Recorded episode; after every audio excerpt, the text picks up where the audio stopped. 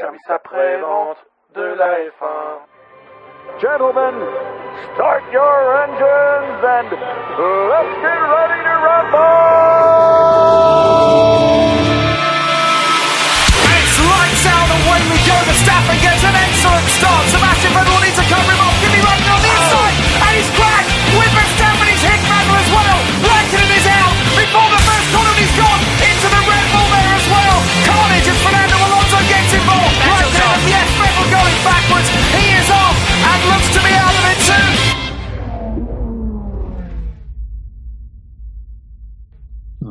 Bonjour à tous, ravi de vous retrouver pour une nouvelle émission du SAV de la F1.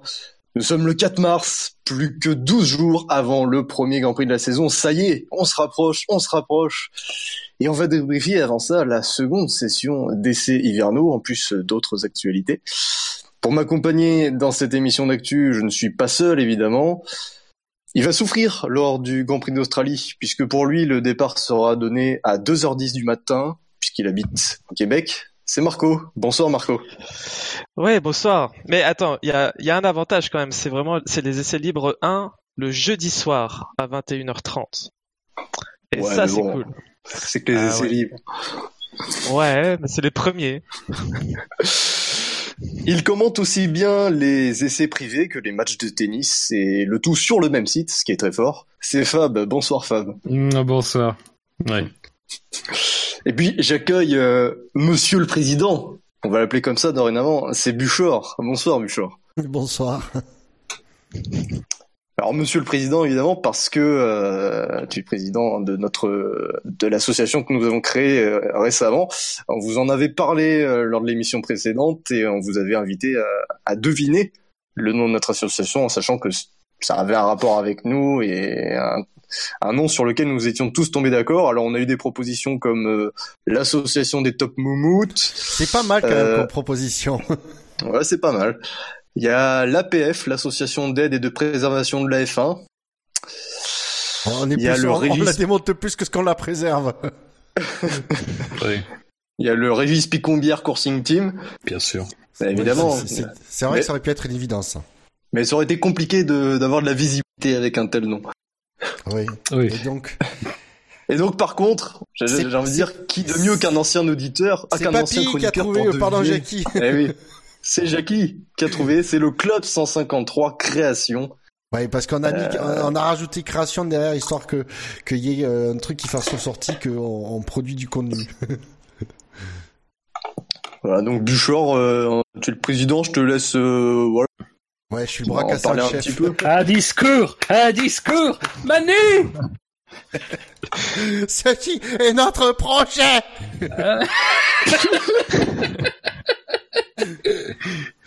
Euh, non, c'est... Ben, il a, il a enfin là, c'est, il y a que moi qui me suis dévoué pour être président, faut être honnête. euh, non, bah après, c'est juste, donc, euh, on se structure, euh, voilà, l'association est montée, machin, on a dans les, on est dans l'administratif. Alors, Donc- messieurs, ça va bien? L'excitation est-elle en train de monter à, à moins de deux semaines du, du coup d'envoi officiel de la saison? Ah oui. Ouais. Ah, non, Quel enthousiasme Ah ouais. ah ouais, je suis rôti, ouais, c'est pas possible. J'essaie de mettre l'ambiance et tout, et ça... Non, mais, Non, mais si, sérieux, pour tous les fans de F1, c'est un peu la, la renaissance après un hiver. euh. Enfin, moi, il me reste deux mois d'hiver, mais. C'est beau. Oui. Quatre mois d'hiver. mais quand même, c'est, ça fait toujours plaisir. euh, ouais. Ça Euh, revient. Alors évidemment, l'actu principale, ce sont les quatre dernières journées d'essai, euh, mais nous allons revenir euh, sur les différentes actualités de la semaine dernière. Il va pas y en avoir beaucoup hein, par rapport à, à la dernière émission, mais il y en a une qui va être intéressante, c'est euh, la disparition du nom Mission Window euh, du côté de chez Ferrari. Euh, le nom complet de la Scuderia Ferrari, bah, ce sera Scuderia Ferrari désormais. Il n'y aura plus Mission Window derrière.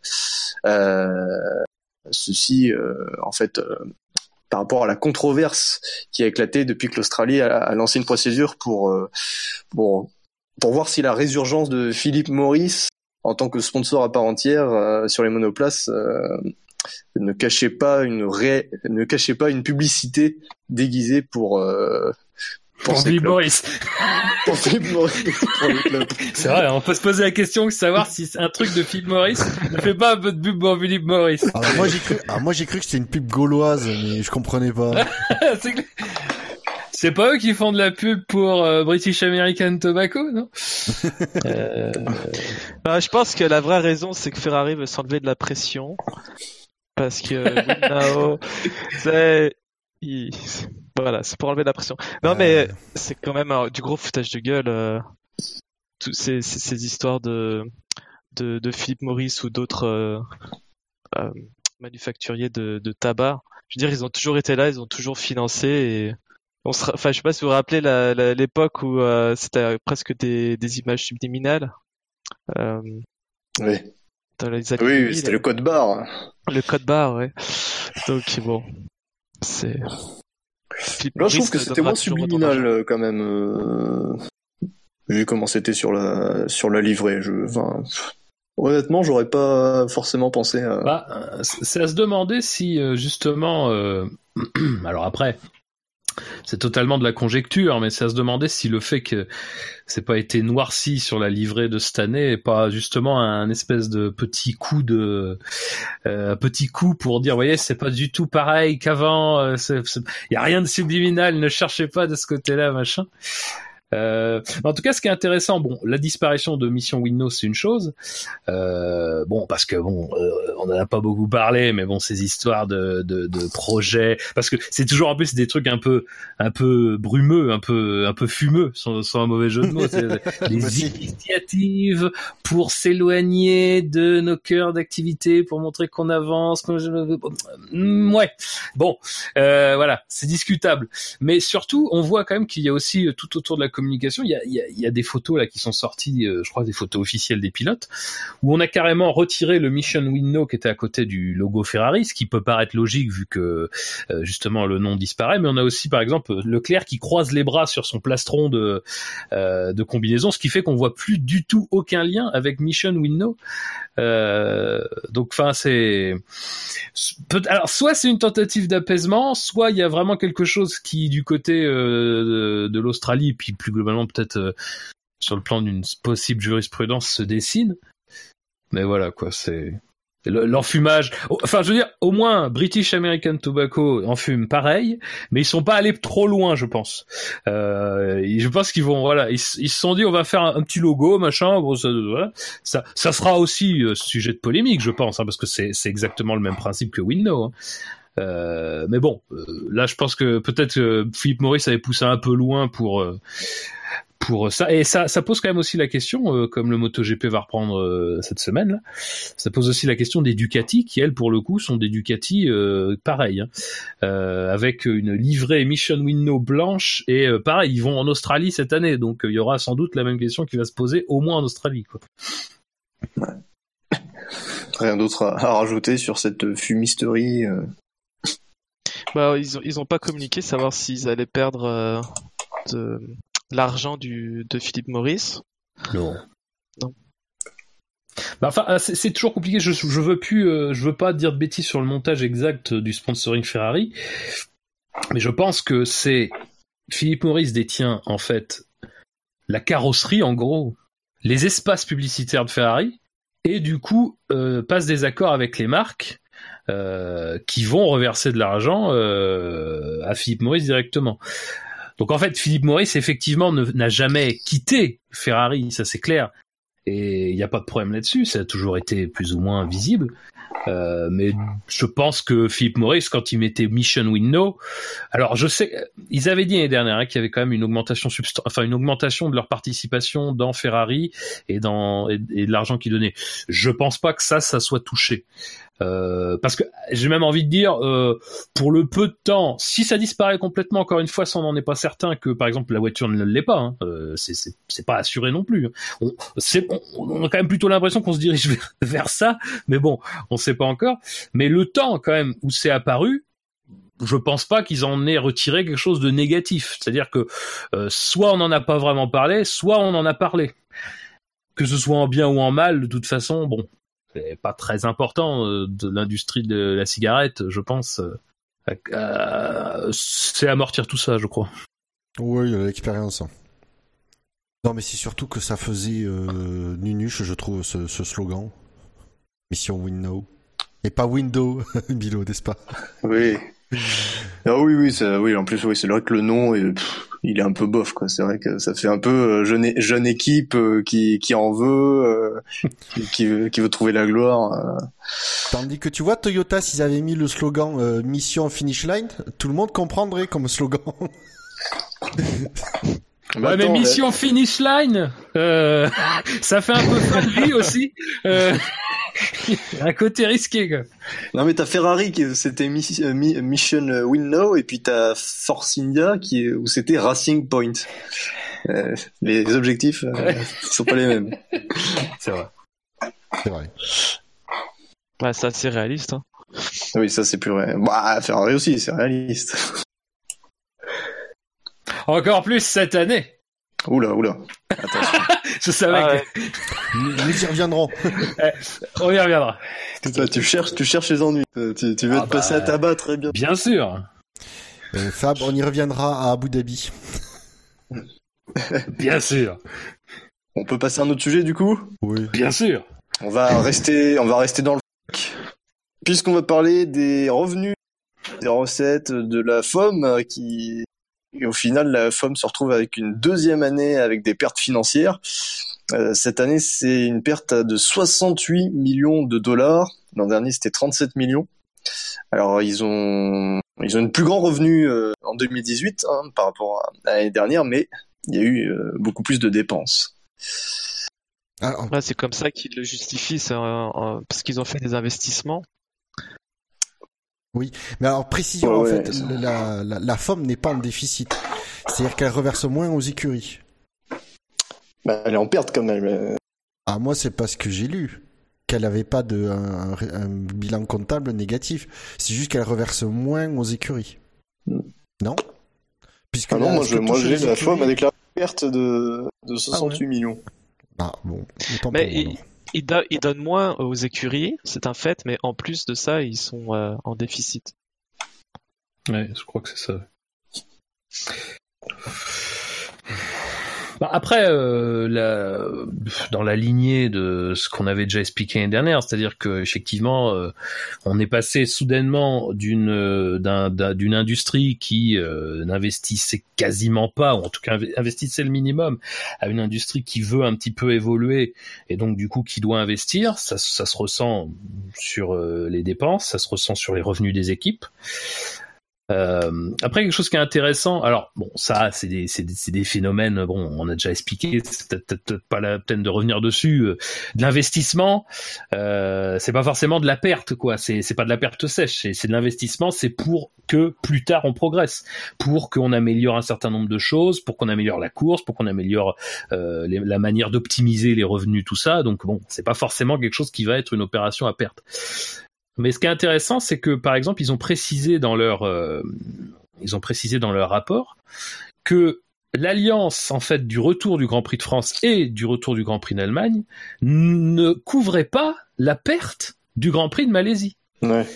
Et ça, c'est quelque chose d'intéressant parce que souvent, beaucoup se plaignent en se disant euh, ah c'est quand même anormal que des circuits traditionnels ou des grands prix traditionnels disparaissent au profit euh, de grands prix qui ont euh, des, histoires un peu moins grandes avec le sport automobile. On a on a beaucoup entendu ça no- notamment quand le Vietnam est arrivé au calendrier. Et sera là donc l'année prochaine. Mais c'est pour montrer à quel point quand même il y a une différence et à quel point, enfin, la, différence est sensible quoi. C'est-à-dire que on a d'un côté certes des, bastions historiques, mais qui n'ont pas les moyens qu'ont ces nouveaux euh, investisseurs, ces nouveaux pays émergents.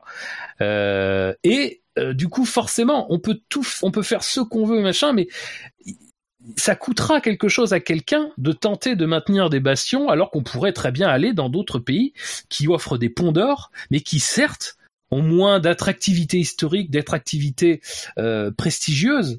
Euh, voilà, mais c'est- pas, je vais pas m'étendre là-dessus parce que c'est encore des trucs qu'on a déjà dit, mais voilà, c'est pour montrer à quel point c'est quand même compliqué. Et moi, je trouve que je trouve que les gens ont un peu un jugement sévère envers Liberty parce que je- encore une fois, on juge un petit peu ce que fait Liberty maintenant Euh, comme s'ils avaient une obligation de résultat maintenant. Mais Liberty, forcément, leur plan est beaucoup plus à long terme.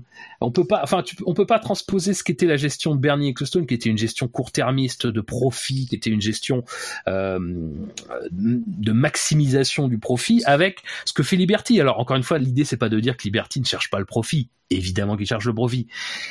Mais voilà, euh, ils ont un autre plan, ils ont une autre manière de vouloir atteindre cet objectif-là, et on peut pas juger aux mêmes critères. Et, et rien que ça, rien que savoir cette information-là, euh, ça, ça, ça, permet quand même de relativiser sur le travail qu'il y a à faire, mais aussi sur euh, les perspectives de tout ça. Ouais, Liberty euh, est encore englué dans ce qu'a fait la, la FOM par le passé, quoi.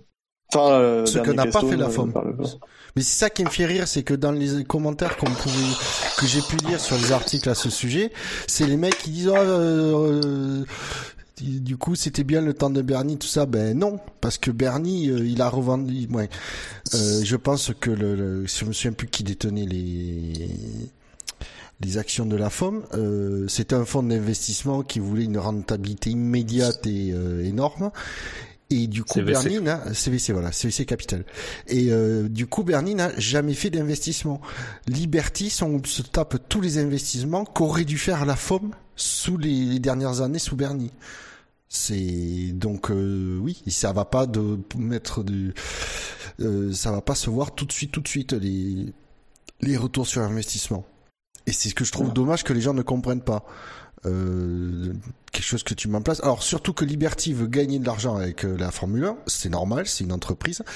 Par contre, d'après tout, ce que j'ai pu lire, tout ce qu'on a pu lire euh, au début, euh, notamment la première année de de de, de l'ère Liberty Media, c'est que les mecs, c'est déjà c'est ils sont habitués à, à, travailler dans le sport et ils sont ils sont très conscients qu'il fallait investir, etc. Ils disaient que ça allait pas venir tout de suite, mais on sent qu'ils veulent pas une rentabilité comme un, un fonds d'investissement.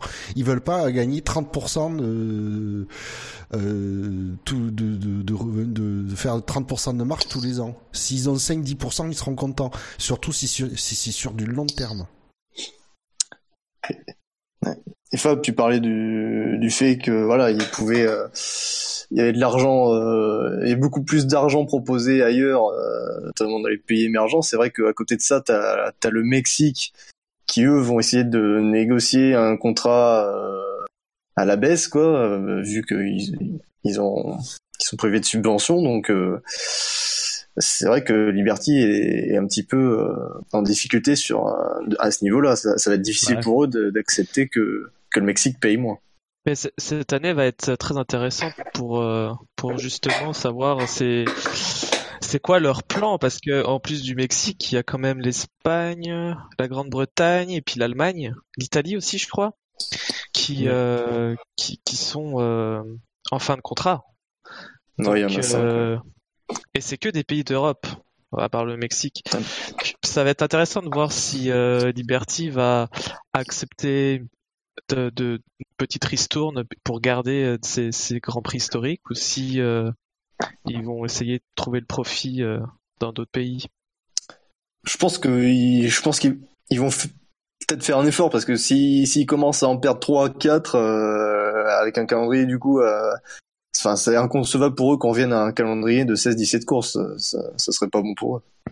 Oh, mais il y a des, il y a d'autres pays qui, qui sont ouais, prêts. Enfin, à... ils, ouais, sauf que les autres pays, ils sont pas forcément prêts, justement. Enfin, il y a des circuits à homologuer, à, à construire. C'est pas euh, voilà c'est pas, ouais ça se fait pas du jour au lendemain euh... et puis et puis on a vu que notamment Corée et Inde c'était deux nouveaux deux nouveaux grands prix euh, en 2010 et 2011 et au final ils ont ils ont très peu tenu ils ont tenu trois ans. Donc euh, voilà ça faut pas non plus aller dans des pays émergents qui certes vont proposer beaucoup de fric et puis après euh, qui vont peut-être pas tenir qui vont peut-être pas tenir longtemps le, problème de ça, c'est que c'est.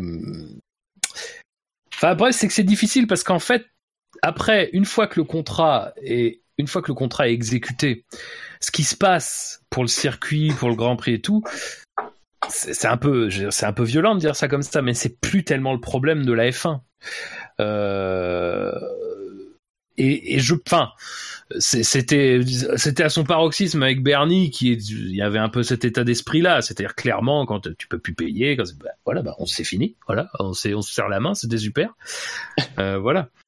Après, euh, est-ce que justement le fait de voir disparaître plusieurs dates, alors je pense pas qu'elles disparaîtront toutes, il euh, y en a certaines qui pourraient disparaître. Le Mexique, c'est quand même pas génial, génial non plus, quoi, parce que c'est. Ça sent le sapin.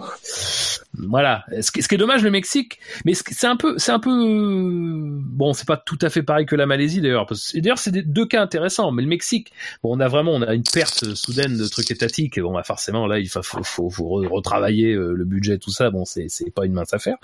La Malaisie n'en voulait plus de la F1.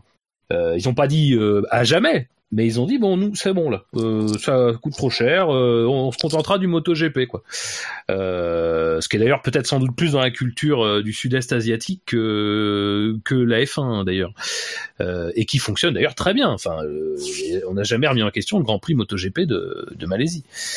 Euh, mais voilà, mais est-ce que le fait qu'il y ait des dates qui disparaissent, qui peut-être des dates historiques européennes, ça peut pas non plus être un accélérateur euh, bah, de l'arrivée d'autres dates? On a vu le, cas de, de Zandvoort aujourd'hui qui a été évoqué et euh, bah, potentiellement d'autres d'autres grands prix qui frappent à la porte, qui frapperaient à la porte. voilà, ça peut aussi être la mise en marche d'un mécanisme pour d'autres courses. Quoi.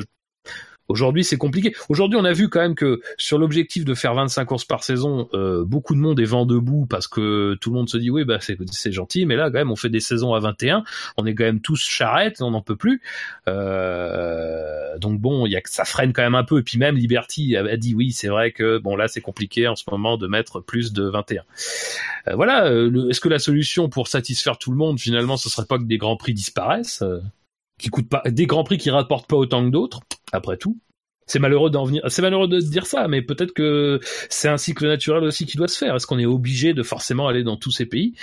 Euh, moi ma réponse est non c'est vrai que c'est mieux d'aller dans les pays qui sont des bastions historiques on est tout à fait d'accord mais bon à un moment donné, il faut aussi que le business de la F1 puisse subvenir à ses propres besoins. Il faut être un petit peu pragmatique. Euh, il y a d'autres. Pour l'instant, on n'est pas dans une phase où euh, tout va, tout, tout, repart à la hausse. Euh, on est dans une phase critique de négociation et peut-être que ce qu'on va négocier maintenant, ça va, ça va façonner une F1 qui va permettre de repartir à la hausse. Mais actuellement, c'est pas le cas. Alors, est-ce que justement avoir un petit moment comme ça où on va avoir des, changements dans les dates, enfin dans les dans les grands prix, euh, ne peut pas aider. À voir. Faut voir, c'est vrai, faut voir si si les, les pays qui payent plus pour avoir leur Grand Prix euh, sont euh, des pays qui peuvent attirer aussi du, monde euh, en termes d'audience, quoi, de, de, spectateurs, etc. Donc, Ouais, mais c'est surtout que dans les, spectateurs. Vas-y, bah, les, spectateurs, la Liberty s'en foutent un peu, c'est surtout les téléspectateurs. Non, les téléspectateurs, ouais. Ouais. Euh, non, je pense que sur place, c'est le problème du promoteur. Hein, c'est pas. Ouais, sauf que Liberty, s'ils s'ils sont obligés de filmer des courses avec des des, des gradins vides, euh, c'est oh, pas ils vont s'arranger. Tout, tout vendeur. Oui. Bon, ils les mettent tous dans une. Voilà. Avec maintenant, avec les progrès de la technologie, on doit pouvoir mettre euh, incruster des, des publics en 3D. oh, ils incrustent de très belles étoiles. Oui, je pense qu'ils peuvent tout à fait incruster. Bah, ils ont qu'à demander aux développeurs de F1 du F1 2018. Ah oui, alors d'ailleurs, ça me fait penser que, je sais pas si ça vient d'un patch ou quoi, mais le, les PNJ, comme on dit, ils sont très très bien faits. Hein. Ils ont bien amélioré ce, ce côté-là. Donc peut-être effectivement qu'en travaillant avec Codemaster, Faudrait pas que ça fasse bugger le Grand Prix au milieu, quoi. C'est juste ça. Marc, il y a quelques. Si on voyait dans la réalité quelques bugs qu'on rencontre à F1 2018, les courses pourraient devenir passionnantes. oui. Euh... Rien d'autre à, à, ajouter sur ce sur ce dossier bah, juste un truc, c'est qu'on parle de nouveaux Grands Prix qui pourra amener euh, d'autres de plus de de, de spectateurs, de téléspectateurs. D'un autre côté, il faut faire attention aussi de ne pas perdre des Grands Prix qui pourront faire qui pourront faire perdre beaucoup. Et je pense notamment à deux gros historiques que sont la grand, le Grand Prix d'Angleterre et le Grand Prix de, de Grande-Bretagne et le Grand Prix d'Italie. Qui pourrait, si on perdait ces deux-là, ça pourrait faire très mal quand même. Hein. Ah, c'est la cata, ouais. Déjà, déjà que les, les Anglais, ils vont être obligés, euh, ils sont pas, ils passent sous TV payante euh, à 100% cette année. Si en plus euh, l'année prochaine il n'y a plus leur, leur course nationale. Ouais. Bon, après, on n'y est pas. Dire, euh, non, non, mais voilà. Il y aura forcément un effort de fait, je pense, pour la Bretagne. Ouais, Silverstone et pour l'Italie. Et Monza, oui, on est d'accord. Si on perd, si on perd l'Espagne, moi. Euh, c'est pas très grave. Ouais, j'en ferai pas le traumatisme. Hein. Oui. Moi. Alonso dirait que ce sera la meilleure suppression euh, de Grand Prix de toute sa carrière. oui, mais surtout qu'il n'y a plus Alonso, il n'y a plus d'Espagnol en. Bah, il y a Sainz quand même. Il y a Sainz. ah merde J'avais fait exprès, je, je sais, mais c'est pareil. Ah. Il a repris le casque à Alonso. Oh, on le nationalisera. Il se fera passer pour un Français, euh, Sainz. Non. Non, non, on veut pas. Marc, son père, c'est pas un problème. a toujours, ton père était toujours apprécié des, des Français. Le fils, je sais, mais je sais pas trop. À voir. Allez, on parlait. Oui, vas-y. Ah non, mais attends, le fils attend qu'il enchaîne les victoires avec McLaren et puis tu verras que. oh putain, c'est la meilleure blague que j'ai entendue depuis un moment. on parlait de Grand Prix, messieurs parler du Grand Prix des Pays-Bas, puisqu'on a appris hier que euh, le circuit d'Assen euh, se retirait en quelque sorte du dossier pour organiser un Grand Prix, laissant, euh, laissant cette, possibilité, cette possibilité pardon, au circuit de Zandvoort. C'est le Conseil néerlandais du, sport qui a publié une lettre ouverte adressée au Parlement, à, quelques ministres ainsi qu'à la FOM, pour euh, pour montrer qu'Assen n'était plus une option, elle était plus une option pour euh, accueillir la MotoGP, mais pas la Formule 1. Donc voilà, Zandvoort, euh, si un Grand Prix aux Pays-Bas, ce sera à Zandvoort. Même si, voilà, pas sûr qu'il y ait un Grand Prix du coup aux Pays-Bas, puisque Zandvoort a quelques difficultés de financement. Donc, il y a beaucoup de travaux à faire, j'imagine. Hein. Aussi, oui. Les infrastructures, même la piste, elle me paraît un peu courte. Bah, ils avaient, alors, ils avaient, moi aussi, alors, euh, j'avais regardé une fois du DTM euh, dessus et je m'étais dit oui, effectivement, il y a beaucoup de travaux à faire. Euh, et puis j'ai bien vu que le DTM c'est quand même assez chiant aussi. Euh, donc bon, jusque là, ça va, t'es pas dépaysé. Mais euh, moi aussi, je dirais qu'il y a beaucoup de travaux à faire, mais eux disent que non. Hmm, pourquoi pas, après tout. Euh, par contre, le côté un peu on écarte à scène, alors euh, mon avis, c'est très lié au MotoGP, ça. Euh, et peut-être pas lié à Assen qui, Assen, quand même dans sa communication depuis quelques mois, nous expliquait que c'était bon, qu'il y avait tout à fait les moyens de le faire, euh, mais plutôt au fait que de ne pas donner tout en fait à Assen, quoi, que Assen est MotoGP, que Assen est la F1, tout ça, quoi. Ça ressemble plutôt à ça, quoi, et de dire bon bah Zandvoort, euh, si on doit faire la F1, ce sera à Zandvoort parce que voilà, ce serait pas mal qu'on fasse ça sur deux sites. C'est un peu l'impression que ça donne, quoi. Je, ça m'étonne parce que Zandvoort, je sais pas, j'ai pas la, j'ai pas le sentiment que ce soit l'option en fait la plus viable en fait. C'est ça, qui... bah, ça, ça me paraît un peu idiot en fait de de dire euh, ouais puisque SN peut accueillir le MotoGP, euh, du coup on va donner la F1 à notre circuit alors que justement euh, si SN est enfin SN aurait un circuit du coup plus plus aux normes, enfin aurait moins de de travaux à faire pour pour accueillir la F1 quoi. on, a déjà des circuits qui accueillent les deux disciplines donc enfin ça je sais pas, ça serait moins moins problématique. Ça aurait été moins problématique pour SN. Et puis et puis au-delà de ça, euh, après, bon, même sur le plan général, c'est-à-dire que c'est quand même pas non plus un pays, les Pays-Bas, qui est tout à fait enclin à mettre de l'argent euh, dans ce type de manifestation. Et quand bien même il y a un engouement énorme autour de Verstappen, alors peut-être qu'on en reparlera dans quelques années, ou si jamais par exemple, euh, tout soudainement, il gagnait beaucoup de courses. mais même sur le plan de l'investissement privé, j'ai pas le sentiment que ça pourrait être euh, suffisant encore, quoi. Ça paraît quand même assez lointain en fait. Les Pays-Bas, ça paraît, ça, ça, paraît tout aussi proche que lointain depuis quelque temps. C'est pas, c'est, il y a un engouement, mais comme cet engouement est quand même basé que sur une personne, ça, ça, manque quand même de trucs général quoi. Regarde, c'est comme le Grand Prix de France, on, nous en a parlé pendant des années, pendant un moment, ça a été le, calme plat, euh, encéphalogramme, tu vois, tout plat. Et puis hop, d'un coup, on a dit, ah ben ça y est, ils ont trouvé un truc, ça, ça va se faire. Ouais. Alors je leur souhaite que euh, ils accueillent, euh, si ça se fait, qu'ils accueillent la course que tant que tant que Max est en possibilité de gagner le Grand Prix. D'autres à rajouter sur cette actu? Non, parce que ça, ça ne préjuge de rien. Bon. On sait juste que si bah, ça se fait, ça se fait à Zandvoort, c'est tout. Oui, voilà. Du coup, on va on va passer, si vous voulez bien, au gros morceau de cette émission. Non. non, vous le voulez pas. Bon, bah, on peut arrêter là. L'émission était bonne jusque là. Oui, oui. voilà, on va pas, on va pas la gâcher. On n'avait pas dit trop de conneries, c'était bien. oui. Bon bah écoutez, on présente sur les réseaux sociaux. Ouais. Nous sommes, euh, nous sommes dans le néant, invisibles. Nous. non. On va évidemment parler des essais privés, cette seconde session d'essais, et oui, il y en a que 8, euh, il y a que 8 jours, on les a déjà fait. Avec, donc ça s'était déroulé de mardi à vendredi. Un petit, euh, donc un temps ensoleillé comme, euh, la semaine précédente. Donc les écuries ont eu de bonnes conditions pour rouler. Alors contrairement, alors je vais revenir. On fait juste un petit rappel sur les gommes, donc ça va de C1 à C5, C1 étant la gomme la plus dure, C5 la plus tendre. On va juste parler en chiffres, hein, euh, parce qu'après le rouge, jaune, blanc, ça sera pour les week-ends de Grand Prix, sera toujours ces trois couleurs. Alors j'ai envie de dire que contrairement à la semaine dernière où c'était plutôt homogène au niveau des tours, voilà, chaque, quasiment toutes les écuries avaient bien roulé, euh, il n'y avait pas eu de soucis, enfin ou, très peu de soucis, des soucis mineurs. Euh, cette semaine, ça s'est bien plus euh, décanté, on va dire.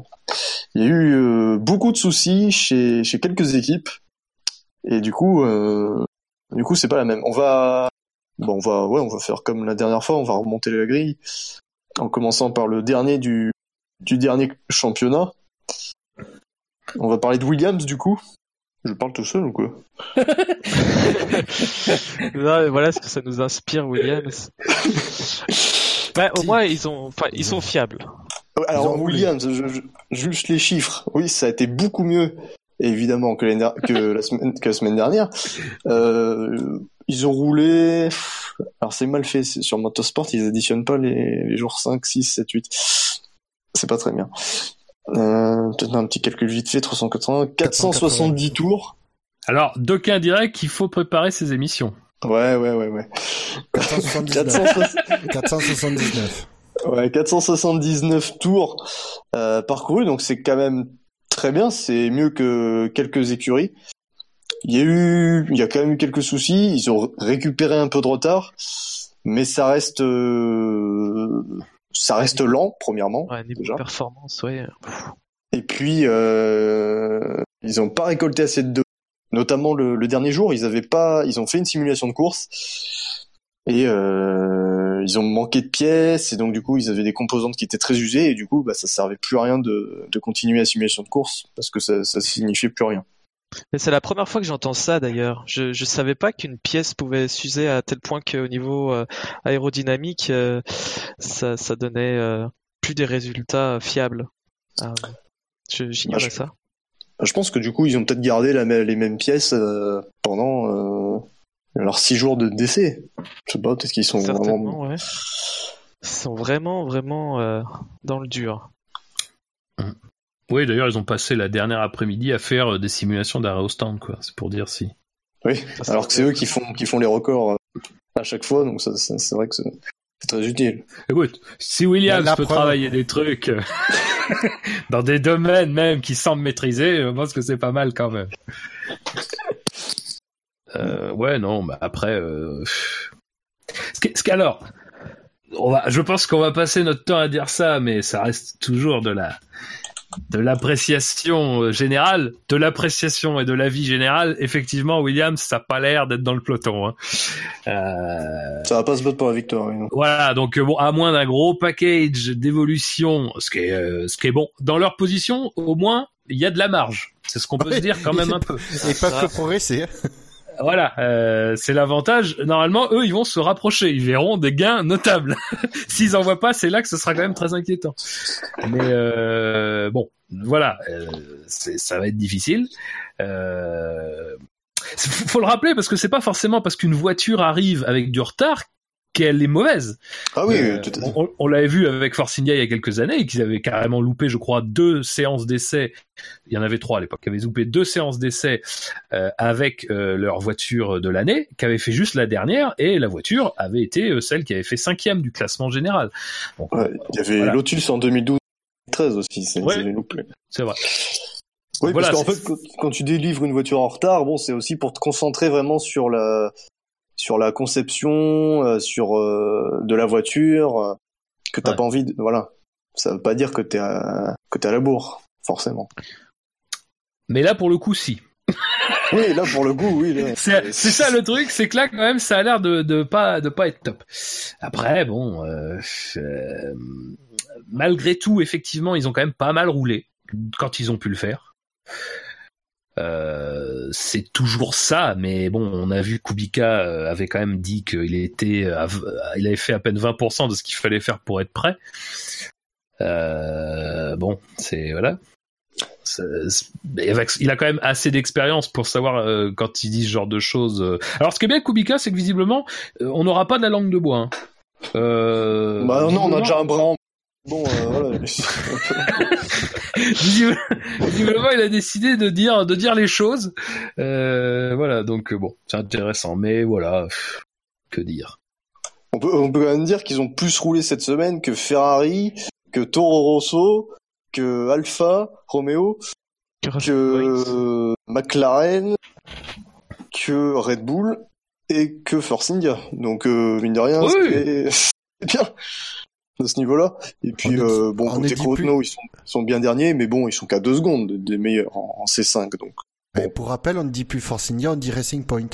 Ah ouais, enfin, excusez-moi. Je sais, mais euh...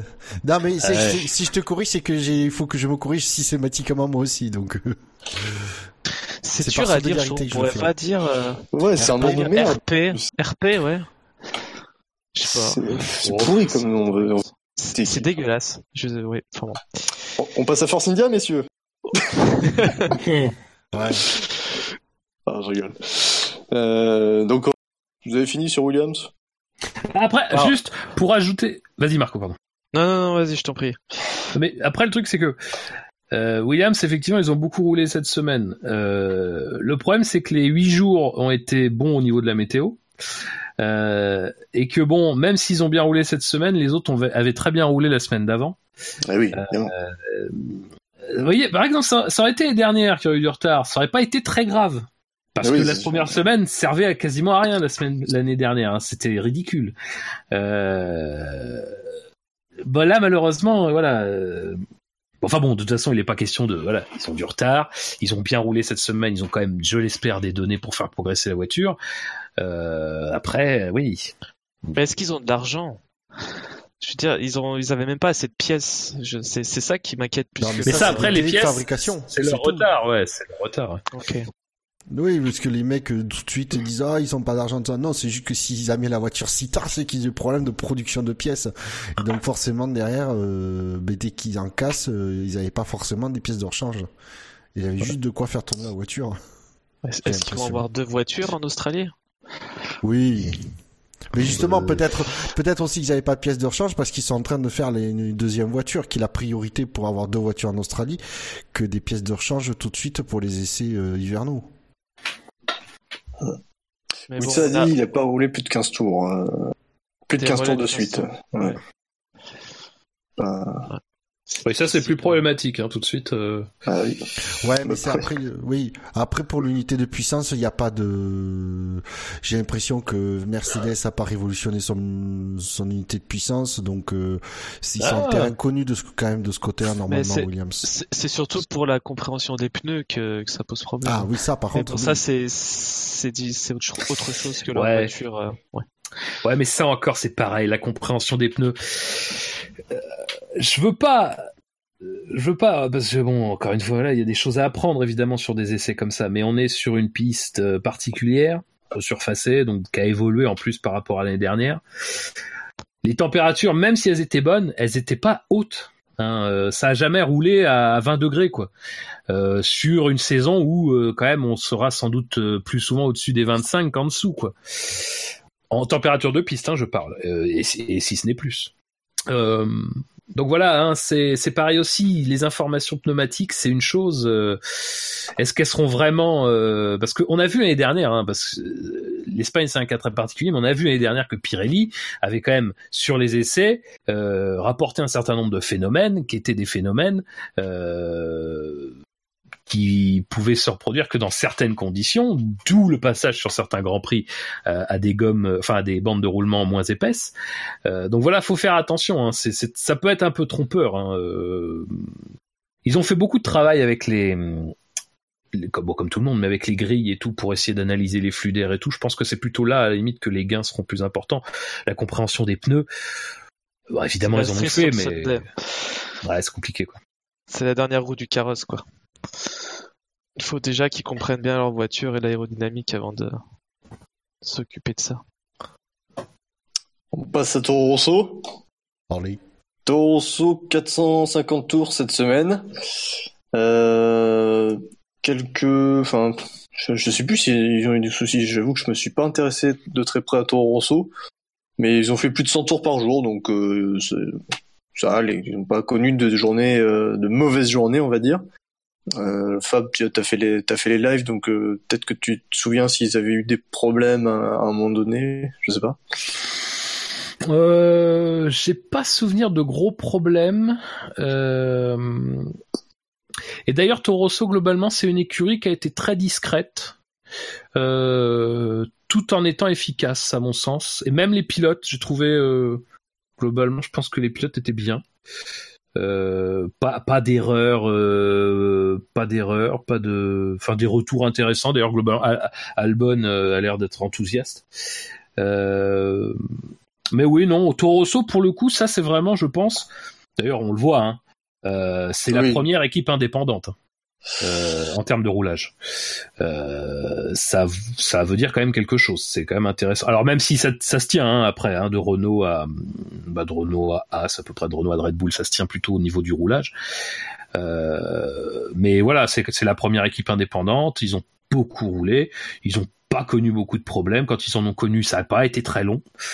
Ouais, non, globalement, c'est des bons essais. Il n'y a pas grand chose à dire. Euh, tout le monde voit un peu qui serait potentiellement dans le haut du peloton euh, resserré du milieu. Sauf que le, le 10 peloton se tient en, en, 3, en 2 dixièmes. Euh, ouais, ouais, voilà. Non, mais c'est, non, mais c'est ça. C'est que le peloton est très compliqué à lire, hein, de toute façon. Donc, euh. Le peloton, t'as Toro Rosso, Renault, As, McLaren et Alfa Romeo. Donc, ça fait du monde en 2-3 dixièmes ça va pas être, euh, c'est pas facile de d'y voir clair euh, au niveau de la hiérarchie. Est-ce que Toro Rosso a, a communiqué sur euh, le nombre de moteurs qu'ils ont utilisés? Alors, ils ont fait la, première semaine communiqué. À la fin de la première semaine, ils ont dit qu'ils avaient utilisé qu'un seul moteur, si je ne m'abuse. Oui. donc, donc c'était la distance de trois grands prix complets. Bon, c'est encore loin des 7 grands prix que doit faire que doit faire un moteur, hein, mais c'est déjà ça. Après, sur le, la seconde semaine, ils l'ont pas encore dit, je crois.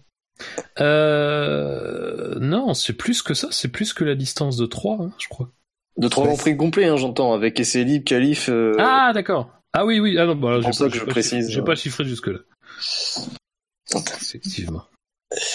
Ouais, j'en ai parlé à la mission précédente, faut, voilà, faut, faut, faut bien distinguer course et Grand Prix complet parce qu'effectivement, en distance de course, ça fait beaucoup de courses, mais bon, les moteurs, ils doivent aussi tenir les essais libres et les qualifs. Et euh, bon, du coup, euh, on voit que Toro Rosso est capable de tenir trois Grands Prix complets. Bon, faut voir s'ils s'en tiennent sept. Mais au moins, il n'y a pas eu de panne du côté de Honda déjà. Ça, c'est bien. Ils ont pu vraiment récolter beaucoup de données. Donc j'ai envie de dire que Toro Rosso euh, progresse euh, dans la compréhension de son partenariat, on va dire avec euh, Honda. Oui. Ce qui vous emballe pas. Ben, c'est, surtout qu'aussi le partenariat Toro Rosso Honda semble assez bien marcher. Avec euh, Toro Rosso qui a pas de qui a pas de pression de, de victoire, euh, de, de gros résultats, euh, qui a besoin euh, la, la seule pression qu'ils ont c'est de faire récolter des données et faire bien le boulot. Et donc Honda sont, est moins sous pression par Toro Rosso. Euh, qui doit pas être le cas dans le, dans le, dans le, garage euh, cousin euh, chez Red Bull. Mais non, du coup, moi c'est c'est un partenariat. honnêtement, je pensais pas que ça ça marcherait. Je vois que ça marche. et Je suis content d'avoir tort. Puis les pilotes au Rosso, ils se sortent pas aussi en essai, ce qui permet de récolter beaucoup de données.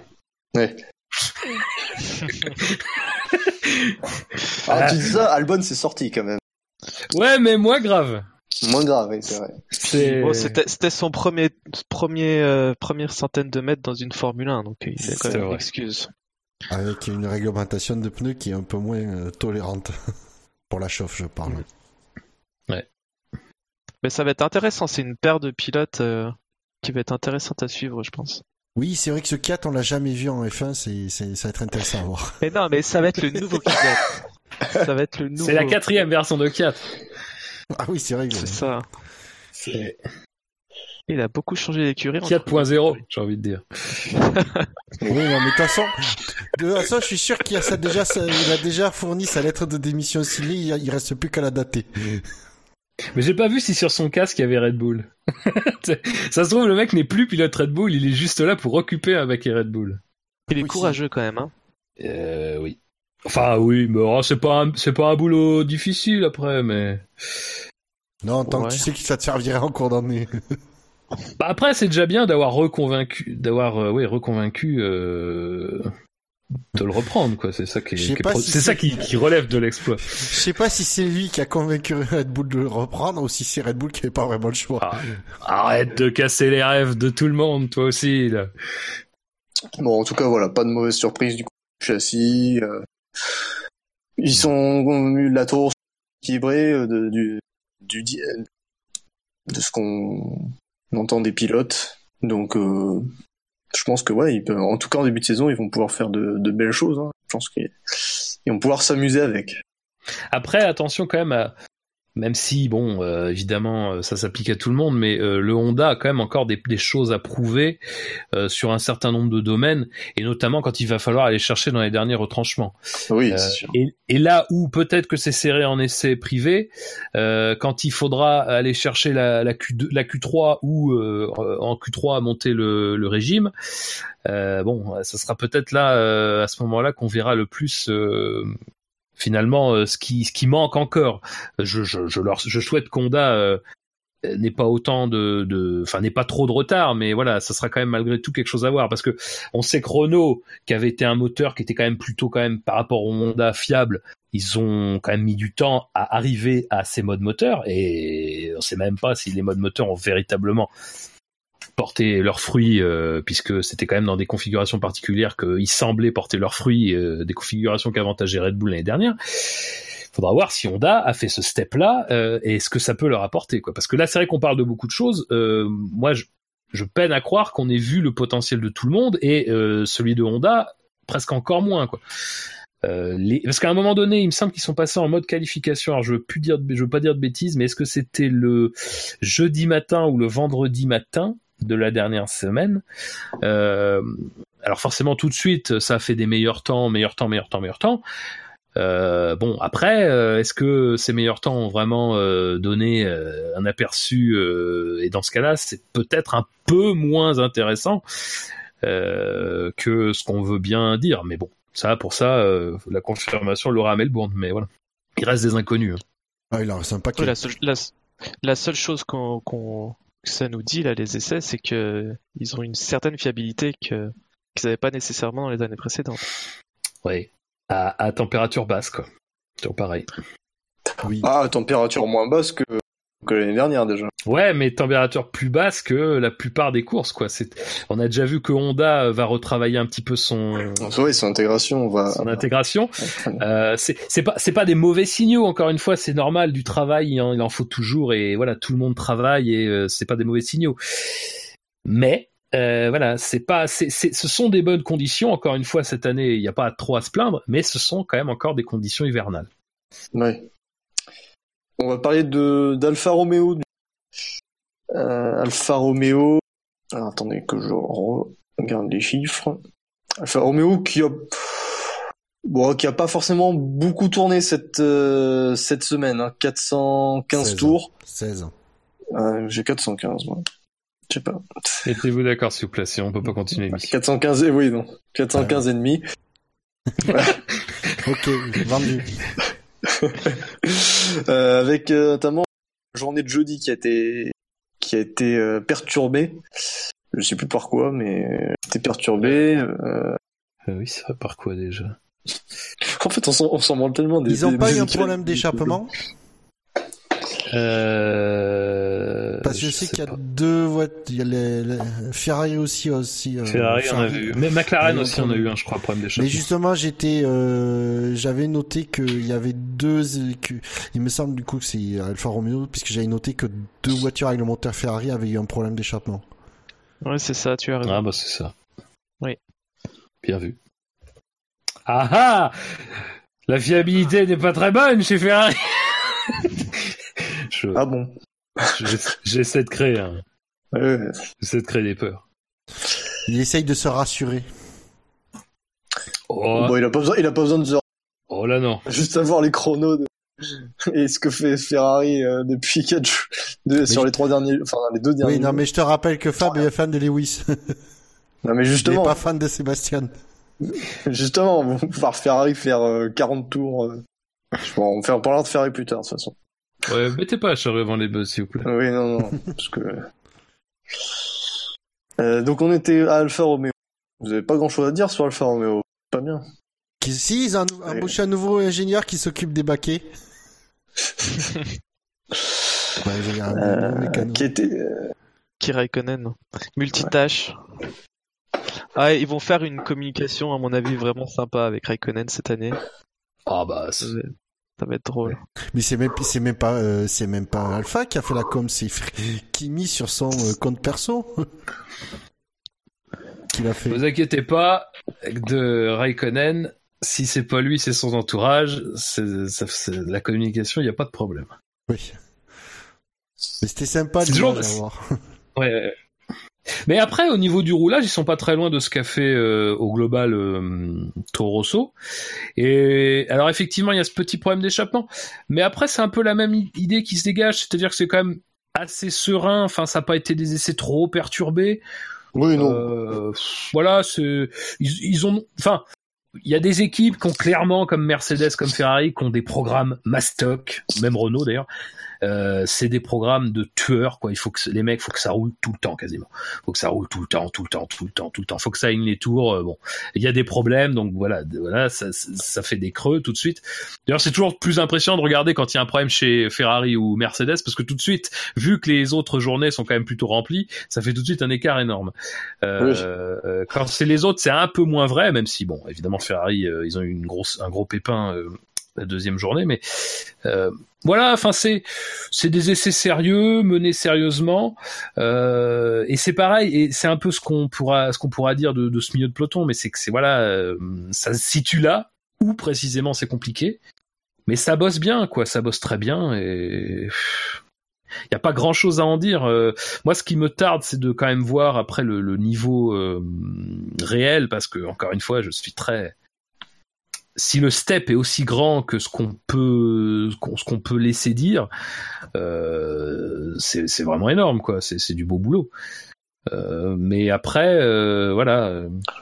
Quand tu compares à la fin de la saison dernière, c'est une petite progression logique. En fin de saison dernière, ils sont limite quatrième, cinquième force. Donc Ouais, ouais, ouais. ils sont, ils sont, dans, ils sont dans le, ils sont dans le coup. Ils ont l'air dans le coup. C'est vrai Oui. qu'effectivement, c'est c'est très serré, mais niveau niveau chrono et niveau kilométrage, oh, c'est une, c'est une bon, euh, bonne quinzaine d'essais, on va dire. Ouais. Comme pour Toro Rosso. Ouais, c'est pas. Bon. Bah, du coup, on va passer à, à Racing Point. Ah, je me suis pas fait avoir. Bravo. Merci. Racing Point, qui, qui s'est pas beaucoup rattrapé par rapport à, à la première semaine. Alors, ils ont mieux tourné. Mais ils ont fait que 380 tours, euh, à la- donc moins de 400 tours sur cette, euh, sur cette euh, seconde semaine. C'est pas exceptionnel. Perez s'en est plein, je crois, en plus, hein, de ça. Oui, oui, ils ont eu. ils ont eu quelques, bah, ils ont manqué de pièces en fait, donc euh, ils ont pas pu rouler autant que prévu. Bah, un peu le même problème que, que Williams. Ils ont pas pu tourner autant qu'ils auraient voulu parce que euh, les pièces étaient trop usées euh, et donc les, les données étaient allaient être faussées s'ils continuaient. Donc voilà, Racing Point qui est-ce que selon vous, elle continue à payer la quasi faillite de Force India? Pas sûr. ouais, ouais, moi, ouais, Pas sûr, ou alors c'est euh, ils payent le rachat tardif, je sais pas, mais il, y on sait pas, il y a beaucoup de facteurs qui peuvent faire en sorte euh, que ils étaient pas, qu'ils soient pas complètement prêts. Euh, à Williams, on a cru comprendre que c'était vraiment un problème d'organisation euh, donc il y avait vraiment des erreurs qui a été commises. Racing Point, c'est peut-être une volonté euh, suite au rachat de re, avec du coup de nouveaux investissements de reprendre le, le, la conception de la voiture de Stanley euh, au, moment du rachat de ça, donc de, de, de, de reprendre, revenir sur deux, deux ou trois mois de boulot. Il y a beaucoup de choses qui peuvent euh, justifier ça et c'est difficile à dire. Après, faut rappeler que euh, ils l'ont annoncé dès le lancement, mais que la voiture D'ailleurs, c'est marrant de dire ça après ce qu'on a dit tout à l'heure, c'est-à-dire que quand ils étaient venus avec, euh, en faisant euh, une séance d'essai avec la vraie voiture sur trois, c'est-à-dire que à cette époque-là, ce qu'ils avaient fait, c'est qu'ils avaient effectivement amené la voiture de l'année précédente. C'était pas un gros step en termes de réglementation, mais du coup, ils l'avaient quand même utilisé pour essayer d'accumuler des données qui allaient leur servir au développement de la, la, voiture de l'année. Euh, là, cette année, ce qu'ils ont dit, c'est on arrive à Barcelone avec une voiture qui est une voiture euh, disons une version simpliste de notre voiture. Euh, je crois même qu'ils avaient d'ailleurs le châssis de l'année dernière, enfin la euh, une, la partie évidemment qui n'a pas trop bougé par rapport à la réglementation, et que là-dessus ils avaient greffé des éléments 2019 pour travailler, et que de toute façon ils ont annoncé que contrairement d'ailleurs un peu à leur habitude, ils allaient apporter des développements sur les premières courses et qu'ils allaient être agressifs à ce niveau-là. Donc, euh, qui, alors après, le problème de ce truc-là, c'est qu'effectivement, peu rouler dans cette configuration-là, c'est un peu dommage. Euh, de toute façon, le discours des pilotes montre clairement que c'est quand même, c'est pas, je pense que c'était quand même pas tout à fait prévu que ça se passe comme ça. Euh, mais c'est vrai que c'est un peu dommage parce que du coup tu te dis bah c'est con parce que bon euh, a priori la voiture de Kella on la verra jamais en Grand Prix quoi. Donc oh, c'est quand même un peu dommage euh, de pas de pas avoir pris les précautions pour au moins satisfaire un programme euh, qui, qui aurait plu à tout le monde quoi. Même si encore une fois c'est peut-être jeter de l'argent par les fenêtres et tout mais enfin au moins c'est rentabiliser le temps de piste. Euh mais là, c'est, enfin, on est, je sais pas si c'est c'est forcément un peu une conséquence du rachat parce que voilà, on est tout de suite dans une, dans un mode d'un peu de fonctionnement différent. De toute façon, faut pas se leurrer. Clairement, euh, la voiture a été quand même grandement, en grande partie conçue euh, sur les cendres de ce qui restait de Force India. Donc euh, forcément, il y a certainement un, euh, une bonne partie du développement qui est encore à l'état, enfin, qui, qui est pas encore à l'état de développement qui devrait être, où il devrait être dans le processus normal. Il y a le rachat, il y a aussi le fait que ce rachat apporte quand même une manne financière et qu'une manne financière, bah mine de rien, c'est pas quelque chose sur, euh, c'est pas quelque chose sur quoi a pu compter Force India toujours euh, les années précédentes et que mine de rien ça change déjà même si eux veulent essayer de rester efficaces mais ça change déjà leur propre philosophie puisqu'ils t'expliquent déjà que ça va être du, du, développement qui va être un peu plus continu euh, des apports d'évolution continue là où ils apportaient plutôt des gros packages euh, plusieurs fois par an euh, quitte à euh, voilà à ce qu'on retarde au maximum cette introduction après voilà, mais il faut voir parce qu'encore une fois, la voiture va pas être du tout la même normalement à Melbourne et du coup, qu'est-ce que vaudra cette euh, version B, on va dire de euh, de la monoplace? Ça, euh, c'est une grande inconnue, mais c'est moi je pense clairement que les essais sont ils, en, ils, en ressortent vraiment pas pas totalement satisfaits parce que je pense qu'ils auraient vraiment pu faire plus quoi. Ouais, je, pense qu'on peut leur faire confiance pour ils ont prouvé quand même dans le passé. Euh, débuter doucement et puis euh, avoir un développement. Euh, là, ça va être vraiment cool de voir euh, avec plus d'argent s'ils vont être capables de se développer encore plus que les, années précédentes ou alors peut-être qu'il y a trop d'argent, ils vont se perdre. Mais C'est le trop d'argent et se perdre avec trop d'argent, c'est un danger pour lequel ils sont ils sont tout à fait conscients. Hein. J'avais lu un article justement là-dessus de je sais plus comment il s'appelle Staff là. Otmar Safnauer. Staff, voilà, ce qu'il a dit. euh, ils, en sont, ils sont conscients que justement il faut il faut pas se perdre euh, avec les, les nouveaux euh, les nouvelles opportunités financières qu'ils ont. C'est ça qui me rassure, c'est qu'ils sont, euh, ils sont, ils sont conscients du danger, donc c'est déjà un bon signe. Après, ouais, c'est une autre chose. Ils sont, mais, euh... ils sont ils sont conscients du danger, mais quand même, tu vois, qu'ils changent leur philosophie de directement. Je veux dire, je, comprends. Après, quand tu as beaucoup plus d'argent, euh, enfin, en tout cas, quand tu as une sérénité financière, tu es peut-être plus à même à, à être un peu plus, euh, tout en gardant un niveau de contrôle et un niveau de, de satisfaction pour ce que tu apportes tu peux être plus enclin à en, donner un peu plus. Euh, mais malgré tout, tu vois, ils changent un peu ça. Et puis, il faut aussi se souvenir qu'ils ont dans l'esprit en ce moment euh, la construction future de l'usine, euh, enfin de, l'agrandissement de l'usine pour l'équipe. Même si tout ça, encore une fois, comme tu le dis, ils l'ont évoqué. Hein. Ils l'ont évoqué. Safnauer à la tête sur les épaules, ça on est d'accord. C'est une équipe qui n'a quasiment pas évolué. Bah, hormis mine de rien le départ de, de Fernley, hein, qui était euh, jusqu'ici euh, le, président de fait, puisque Malia ne pouvait pas occuper ce rôle euh, au jour le jour. mine de rien, mis, à part cela, ils ont quasiment conservé l'équipe qui est là depuis des années. Alors voilà, mais bon, faut voir. De toute façon, c'est pareil. On va voir. les essais n'ont pas été très impressionnants, que ce soit sur le roulage ou les temps. C'était attendu, au moins sur les temps. Euh, voyons ce qu'ils proposent en début d'année, quoi. Euh, après, ce qui est quand même plutôt rassurant, c'est que normalement, s'ils apportent des choses, ce sera plutôt pour que la voiture progresse euh, et qu'ils sont quand même pas non plus largués euh, dans ce qu'on perçoit du milieu de peloton, quoi. Enfin, du, peloton, on va dire, parce que c'est difficile de situer le milieu du coup.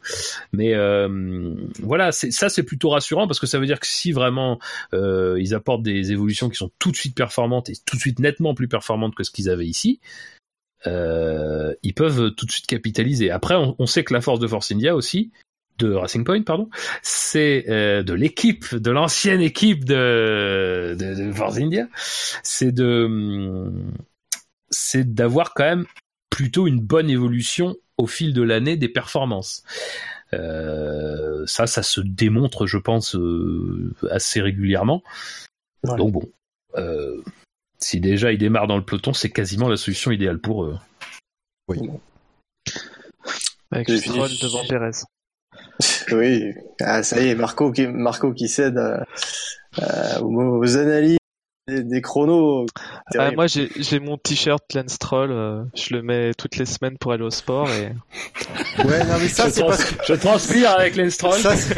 non mais ça, je sais, c'est parce que tu as eu le t-shirt, euh, on te l'a refourgué avec ta place au Grand Prix du Canada et que tu essayes de l'user le plus vite possible, c'est ça. Oh, ça comme ça, Pierre. ça marche très bien la Saint-Pierre pour un t-shirt. Oh, mais ça va pas. non, il est choqué par ces propos. J'aurais pu lui proposer de s'en servir comme PQ, mais ça aurait été pas mieux. Oh bah oui Un peu de respect. Alors, si vous allez chez Bouchard qui vous prête des fringues de rechange, euh, les prenez pas. oui. Ils ont une odeur douteuse. C'est signé Club 153 Création où il les prenait pas. ça a servi de serpillière et, et plus euh, si affinité. voilà. Bon bah du coup on va on va parler de McLaren. Ah. J'allais dire au lieu de parler de dire des conneries enchaînant, mais je vois quand même son niveau. Oui, McLaren, McLaren. Euh. Je n'ai pas envie de parler McLaren. On va quand même en parler. Il, alors, il m'enthousiasme pas cette année McLaren.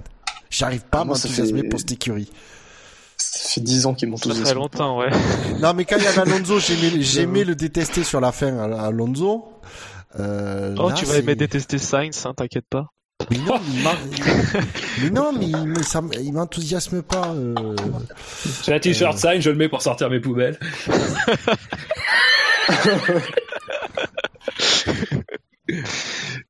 Mais à la limite, je peux... si t'enthousiasmes pas, à mon avis, c'est une bonne chose. Oui, j'aime C'est bien. Il, sait bien de ne pas avoir trop d'attentes, je pense. Oui.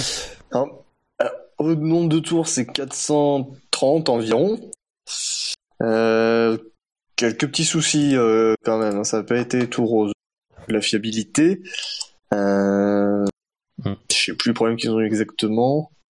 ils ont eu quelques pannes. Au niveau du chrono, c'est pas mal. C'est dans le peloton, en fait. ils ont ils ont fait des simulations de course, euh, de bonnes simulations de course. Assez ravis de de l'équipe de la voiture. Donc, euh, j'ai envie de dire, c'est un peu comme Toro Rosso, par exemple. Hein. ça, ça travaille, euh, ça travaille dans l'ombre. C'est, il n'y a pas de, il y a pas de mauvaise journée. Ça roule plutôt bien. Enfin, ça travaille dans l'ombre euh, un peu plus, un peu plus, il s'exposait un peu plus que les autres en termes de temps, notamment. Ouais, mais au final, ça se tient. Hein. C'est 16-9 euh, contre ouais, mais bon, pour ton euh, par exemple. Je sais pas ce que ça veut dire précisément, mais il roulait beaucoup avec les composés. Oui, c'est vrai qu'il roulait. Il attaquait souvent les journées avec le composé tendre. Alors, les soucis, c'était plutôt les soucis hydrauliques, hein, de souvenir. Et d'échappement aussi. apparemment. Ah, eux aussi, mais c'est dingue. Ouais, ouais. ouais. La même journée que, la même après-midi que, c'est le même moteur, de toute Avec euh, Grosjean. ah putain, c'est pas possible. Ah non, Grosjean, pas sûr. Mais... Ah. Ouais. Bah bon, ils font partie du, a priori, de, du, ventre mou qui va être très serré. Mais on peut pas savoir de toute façon hein, où ils vont être. On va dire ça pour chaque équipe. C'est exactement ça. non, mais il y aura euh, plus d'analyses sur les grosses équipes, vous inquiétez pas. Non, mais après, euh, ce, qui, ce, qui est, ce qui est pas forcément évident, c'est que tout n'est pas forcément dit. Euh, tout n'est alors euh, pas grand chose est lisible. De toute façon, tout n'est pas forcément dit.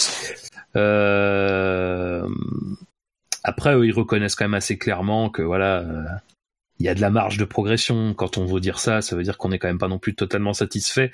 D'ailleurs, il me semble bien avoir entendu dès la première semaine que les bruits, c'était vraiment que on était déçus de, des temps.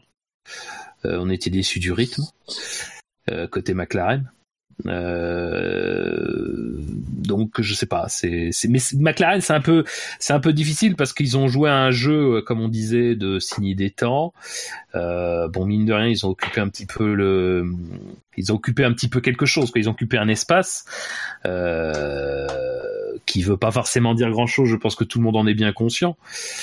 Et voilà, euh, ce qui ressort, euh, effectivement, c'est pas un enthousiasme débordant.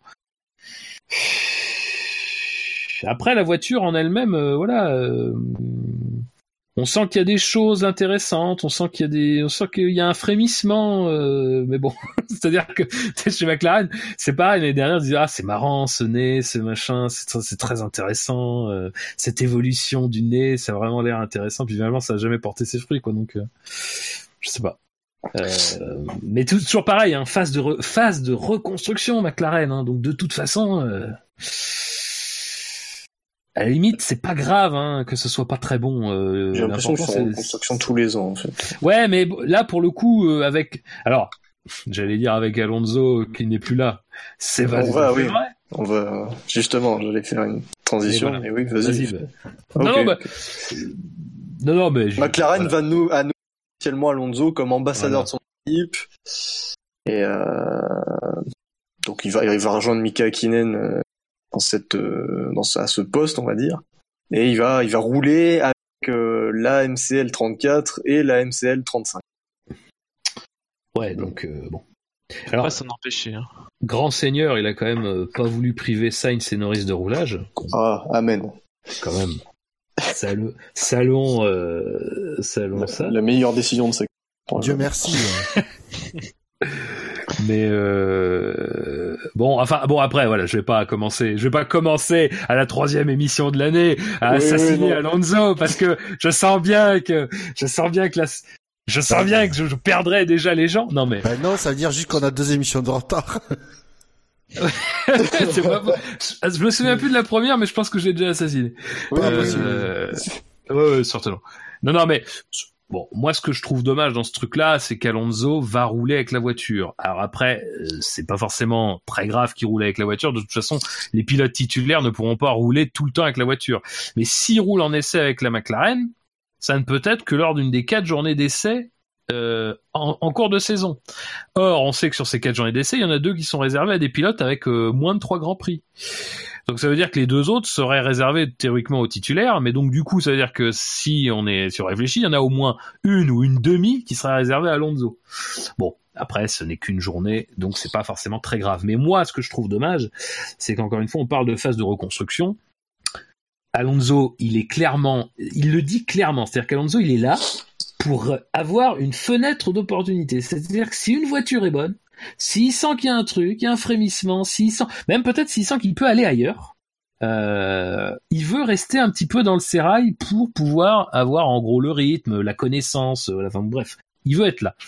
Donc du coup lui son intérêt, c'est malheureux, mais je, suis désolé, mais c'est purement égoïste quoi. C'est pas c'est pas l'intérêt c'est pas l'intérêt de McLaren qui cherche à, à qui cherche à mettre en avant, qui cherche à, en faisant ça. Euh, alors évidemment, il devra donner des conseils et tout, mais c'est pareil. Moi, je trouve que c'est dommage. On a l'occasion pour Sainz et Norris, pour les ingénieurs McLaren, d'ouvrir une porte. Elle sera peut-être pas bonne et elle les mènera peut-être pas très loin et pas mieux que ce qu'on a eu ces dernières années, mais au moins ils l'ouvriront eux-mêmes et ils l'exploreront eux-mêmes. Et le truc, c'est qu'Alonso, s'il est encore là derrière, comment tu fais quand t'es Sainz ou Norris, tu n'as quasiment aucune légitimité en tant que pilote. On t'explique que le mec qu'on encense depuis des années, le mec à qui on t'explique que même s'il n'a pas fait un podium depuis des années, alors oui, la voiture, d'accord, mais qu'il n'a pas fait un podium depuis des années, que lui, il va être là encore derrière. Et, et puis en plus, il le dit parce qu'il va participer au travail technique sur les grands prix. Et quand il pourra pas être sur les grands prix, par le biais de messagerie, par le biais de, des, des visioconférences et tout. Donc, euh, dire comment tu fais quand tu es pilote et comment tu fais quand tu es ingénieur pour te passer de ça. Pour se passer de, ça. C'est très difficile. Sa présence peut être encore un problème et peut, moi, moi c'est mon avis, parasiter la manière dont les choses se font. Euh, donc voilà, je trouve que c'est dommage. Et même si, encore une fois, McLaren est déçu de ses essais, au moins voilà, ils ont ils ont des choses à explorer eux-mêmes. Et j'aimerais bien qu'ils le fassent eux-mêmes. Et si jamais ben, c'est pas les bonnes bases qu'il faut en attendant l'arrivée de James Key, en attendant que la nouvelle équipe menée par euh, Seidel euh, prenne ses quartiers et s'organise, bon ben au moins ils auront fait quelque chose d'eux, ils auront appris tout ça. Et voilà. Mais moi je trouve dommage que que qu'Alonso symbolise une continuité technique en termes de pilotage euh, qui, je pense, malheureusement, malheureusement, ne, va, servir que lui, quoi. Tout talentueux qu'Alonso est, je vois pas ce qu'il peut apporter lors des essais, euh, en essayant la voiture une, demi-journée, une journée, en cours d'année, par rapport au pilote titulaire. C'est juste pour se faire une idée si elle est bonne ou pas, s'il veut revenir ou pas. Mais mais par rapport au titulaire, je m'excuseras, mais quelle est la plus-value que va pouvoir apporter Alonso? Pour moi, elle est nulle il va rien apporter de plus que les titulaires. Parce qu'on parle d'essai en cours d'année, donc ça va être au plus tôt, ça va être euh, quoi Ça va être mai Parce qu'il y, a ah non, il y a Hongrie d'habitude. Ouais, bah, mai, et août quoi. Donc euh, même au mois de mai, il y, aura déjà eu quatre ou cinq euh, courses. ils auront fait du coup des milliers de kilomètres à affiner les réglages, tout ça, les titulaires. Qu'est-ce qu'un Alonso, aussi talentueux soit-il, va pouvoir, il va pouvoir apporter? Pour moi, c'est rien. Je je n'arrive pas à le concevoir. Tu m'aurais dit, il aurait été le premier à essayer à conduire la voiture la première semaine, le tout premier jour des essais hivernaux là. Alonso aurait été aurait conduit la voiture une demi-journée, une journée. Avec, en sortant de la, voiture l'année dernière, tout ça, pouvoir apporter euh, son ressenti sur la, base, etc. Euh, j'aurais pu dire pourquoi pas? Mais pour moi déjà, il commence déjà à être hors course sur la voiture de Stanley, je parle. Hein. Mais c'est fou de voir l'emprise qu'il a sur cette équipe. Ah, mais c'est hallucinant, hein. C'est. M'a rabouté, hein. Mais exactement, c'est gourou, euh, gourou Alonso, quoi. Et euh, ça, ça finit jamais bien ces histoires-là. Mais je pense que McLaren aujourd'hui a encore besoin d'Alonso parce que Sainz et Norris, c'est pas. Non, au niveau, au niveau au niveau euh, marketing ou au niveau tu vois de, la publicité ou de, tu on en parle. Ça, ça ferait euh, ça ferait des ça ferait des titres. Mais euh, sinon ça, sportivement ça n'a pas un intérêt ça pas d'intérêt. Il ferait mieux de miser niveau communication et marketing vendre leur pilote titulaire euh, avec euh, Sainz, euh, que tu en parles de l'héritier euh, hispanique d'Alonso, machin, qui reprend son maquette, etc. Tu gardes, mais tu gardes Alonso en, en, arrière-plan et, va, et, miser aussi sur Norris, qui est quand même leur pilote maison. qui a prouvé de belles choses dans les catégories inférieures, etc. Ça les motiverait les pilotes. La question qu'ils soient motivés, puisque dès que ou alors ça les débarrasse de la pression, puisque c'est Alonso qui est là. Je sais pas.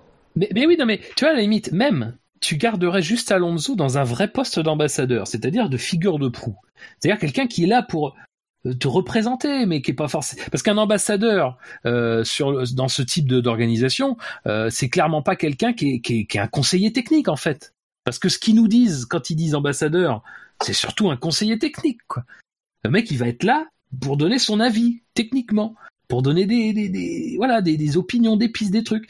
Euh, c'est pas un vrai rôle d'ambassadeur. À la limite, si tu veux capitaliser sur l'image d'Alonso, mais je veux dire un truc, c'est très bien, c'est même une très bonne idée. D'ailleurs, je pense que l'Indy 500 sera, euh, surtout dans la quête de la triple couronne, une très, une très belle manière de capitaliser sur ton nom, sur son nom à lui et sur ton nom à toi de marque. Euh, et, je pense que même si tu voulais le garder près de toi en F1, bah pourquoi pas qu'il soit là sur certains grands prix et tout. Mais est-ce qu'il y a vraiment nécessité à ce qu'il fasse partie de l'équipe technique? Est-ce que sur ces dernières années, on a vu quelque chose d'Alonso? Encore une fois, je suis désolé de parler comme ça, mais moi, c'est mon opinion. Est-ce qu'on a senti que la présence d'Alonso en, coulisses, euh, sur le plan technique, apportait quelque chose? Bah, Moi, je vais dire, moi, pour moi, la réponse, c'est non. Et ce qu'on entend souvent quand on parle d'Alonso, c'est que c'est un, pilote qui est plus capable de s'adapter à une voiture, quel que soit le niveau de cette voiture, pour en tirer la quintessence, plutôt que d'amener une voiture euh, à un niveau qui soit techniquement euh, le plus abouti possible. Ce qui n'est pas l'apanage de tous les pilotes. Encore une fois, Alonso, je ne nie jamais sa qualité de grand pilote et tout. Euh, mais voilà, est-ce que vraiment Alonso, c'est le pilote sur lequel faire reposer une partie de ton œuvre technique? Alors encore une fois, on va pas non plus exagérer. Euh, il va pas être ingénieur et c'est pas lui qui va machiner, c'est qui va s'occuper de te faire les évolutions, tout ça. Mais quand t'es face à Alonso, encore une fois, t'es obligé de prendre en compte un petit peu.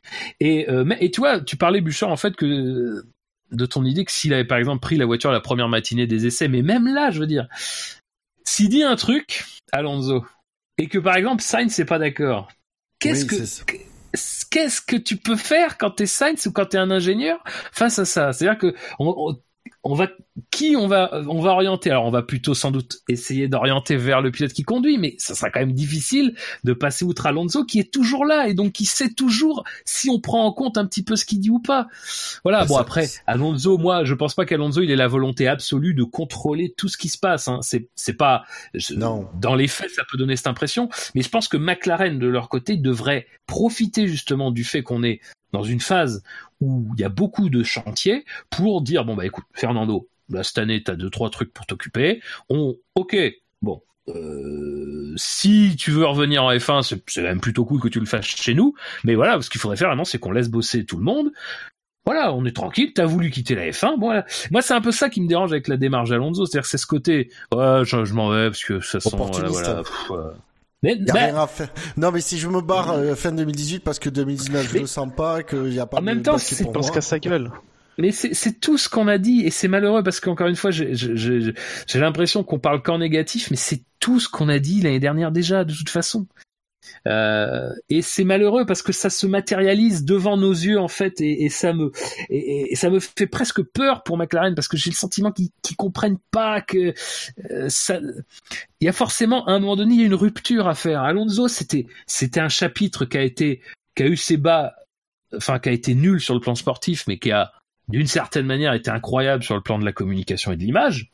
Mais voilà c'est c'est plus ça quoi c'est plus ça euh, il faut que ce soit autre chose il faut que et même encore une fois si c'est pour aller droit dans le mur encore une fois euh, cette, année vu que Kay de toute façon il va arriver euh, plutôt fin d'année que de toute façon son travail va pas apporter grand chose sur la voiture 2019 T'as une année quasiment blanche, quoi. T'as une année pour un petit peu te former, t'as une année pour essayer de des trucs, t'as une année pour ça. Bon, évidemment, il s'agit pas d'être ridicule, ça on est bien d'accord. Mais voilà, t'as tout ça, quoi. Et je trouve que c'est un peu dommage de pas en profiter et de garder Alonso dans le dans la boucle, quoi. Mais bon. Bah, a priori, il y aura pas Kimura sur la voiture. Peut-être, c'est vrai. Je sais pas. Je sais pas. Ce, serait assez exceptionnel quand même. Y a pas du tout Kimoa? Je crois pas. Mais quand je vois le casque de Sainz et toute la, la, la communication qu'il fait sur sa relation avec Alonso, c'est, ça fait vraiment le, ça fait gourou quoi. C'est mon dieu et euh, c'est, c'est un peu gênant.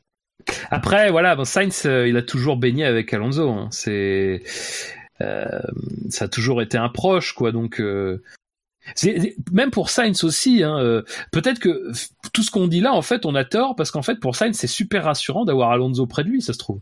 Et euh, finalement, euh, lui, il se, il se, plaît bien dans cette situation et voilà. c'est peut-être Alonso qui a recruté Sainz aussi, hein, tu sais. Bah, en tout cas, peut-être que Alonso lui a dit, écoute, écoute, ici, on n'est pas si mal.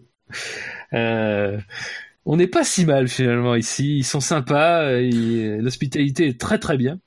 Tu peux les insulter, ils t'engueulent pas. oui, tu peux dire, tu peux dire les pires horreurs, tout va bien. Euh, non, non, mais non mais bah encore une fois voilà, euh, on n'est pas dans le secret des dieux et c'est pas, il n'est pas question de tirer un, un avis définitif sur la question, mais oui, euh, c'est pareil, voir comment Sainz va évoluer dans ce contexte-là où il doit être un peu leader aussi, euh, mais il doit aussi apprendre un petit peu à devenir ce leader, c'est-à-dire que même s'il est proche d'Alonso, il doit aussi pouvoir arriver, parce qu'Alonso sera pas toujours là derrière lui non plus, hein, euh, il doit arriver à s'en départir, il doit arriver à fournir des orientations techniques quoi. Mais ce sera intéressant. Junior, ça me fait ça me fait rire parce que finalement il a qu'il a un père quand même qui a qui se met pas trop en avant pour pas lui faire de l'ombre. Pour qu'il arrive à avoir sa propre carrière, il va se coller dans l'ombre d'Alonso. C'est quand même c'est ballot ça. Bah, que veux-tu? Ah ouais, c'est peut-être un côté rassurant pour lui, effectivement. Vous avez fini avec McLaren? Avec Alonso. Avec Alonso. Oui, avec Alonso. Un sacré Alonso. On a beau dire, mais au moins il nous fait des sujets d'une demi-heure dans une. c'est vrai. il va nous manquer cette année. C'est sûr. On peut passer à As du coup? Oui. Allons-y. Alors, As, qui n'a pas connu un hiver de tout repos, hein. pas mal de problèmes techniques que ce soit en première ou en seconde semaine, ça allait quand même beaucoup mieux euh, la semaine dernière puisqu'ils ont couvert près de 500 tours, euh, 480 et quelques. Donc euh, ça allait bien mieux. Ils ont eu une panne euh, jeudi. Euh, J'essaie de retrouver ce que c'était.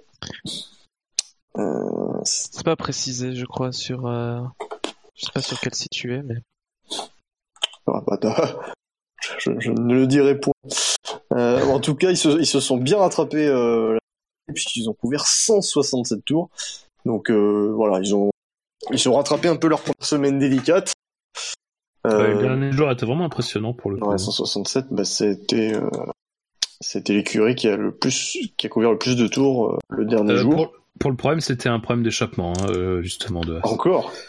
Oui. Ah donc les trois, les trois moteurs Ferrari ont été touchés. Euh, euh, non, Alfa Romeo, As et McLaren. Alors As, euh, c'était frein électronique ou électronique, pardon. Ah ok. Ah, ah les freins. Oh. Ah. ah c'est un pléonasme, un problème de frein sur une As. c'est l'un ou l'autre, ils savent pas apparemment. Euh, je vais le chercher. Donc euh, As qui a donc qui, qui a bien roulé cette semaine.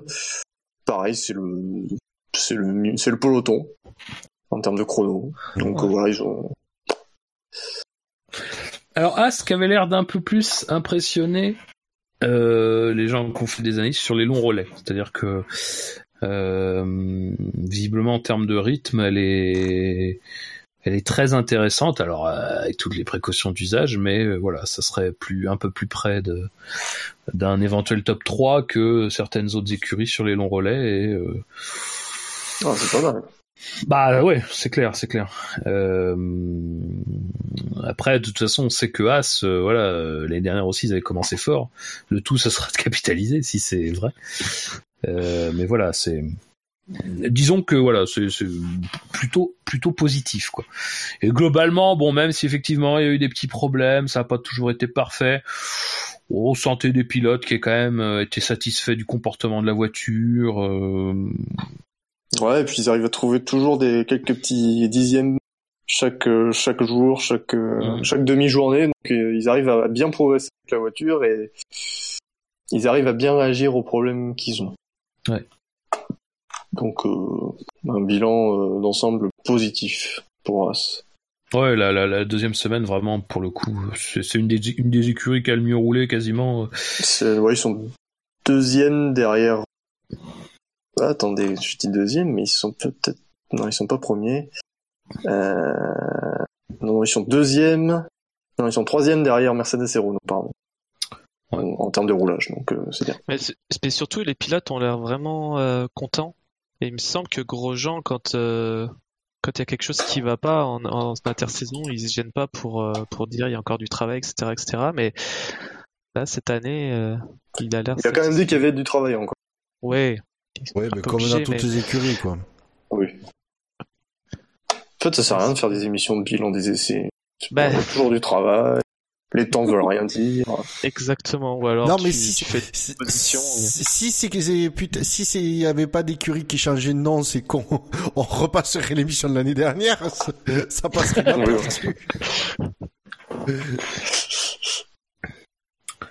Bon, vous voulez pas vous épancher sur A, voulez passer ben, à... moi, j'ai pas grand chose à dire parce que je les ai trouvés euh, discrets, en, fait. Hein comme Toro Rosso. Donc euh, euh, c'est après du coup ça fait partie des écuries qui me tarde de voir euh, en Australie pour, arriver à les mettre à, à, les mettre dans une hiérarchie.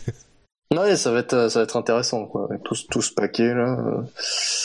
Et du coup, dont, dont Renault fait partie, parce que euh, ouais, j'essaie de faire une petite transition. Ah, superbe. Bah, attends, j'ai pas fini sur As. Ah, euh... non, non, mais c'est juste, c'est juste pour signaler que euh, sur les communications officielles, bon, c'est toujours très prudent et tout. Il y a quand même une phrase, c'est que euh, Steiner là le, vendredi soir, il dit quelque chose comme euh, c'était aujourd'hui là le, vendredi donc c'était la meilleure journée des essais. Euh, c'est toujours bon de finir sur une bonne note. Euh, on a réalisé notre programme avec Romain le matin, notre simulation de course l'après-midi avec Kevin, et il, termine en disant c'est c'était très positif. Et tout s'est bien passé. Euh, donc je pense que c'est encore de la communication d'équipe, hein, donc c'est quand même c'est passé un peu à la moulinette euh, de voilà de, des relations publiques, mais malgré tout c'était très positif. Je pense que quand on est dans un moment comme ça de grande prudence pour tout le monde, euh, ça veut quand même dire quelque chose. Et ça reflète très bien l'impression générale qu'on a de As. Fait. Donc maintenant tu peux enchaîner sur Renault. voilà, tu peux. Ouais, ouais, ouais. Et démerde-toi et la transition. Alors Renault qui a qui était la deuxième équipe avec le plus de kilométrage lors de cette seconde euh, session d'essai. Ils ont fait plus de 500 tours. Euh, donc euh, très beau roulage pour Renault. Au niveau des chronos, alors c'est Hülkenberg qui a fait un, bon chrono en pneu C5. donc alors ça n'a pas été la fiabilité absolue, mais mais ça a été quand même plutôt bon. notamment sur les derniers jours où ils ont tourné pas mal. Et euh, les deux pilotes sont vraiment très satisfaits de la voiture. Ouais.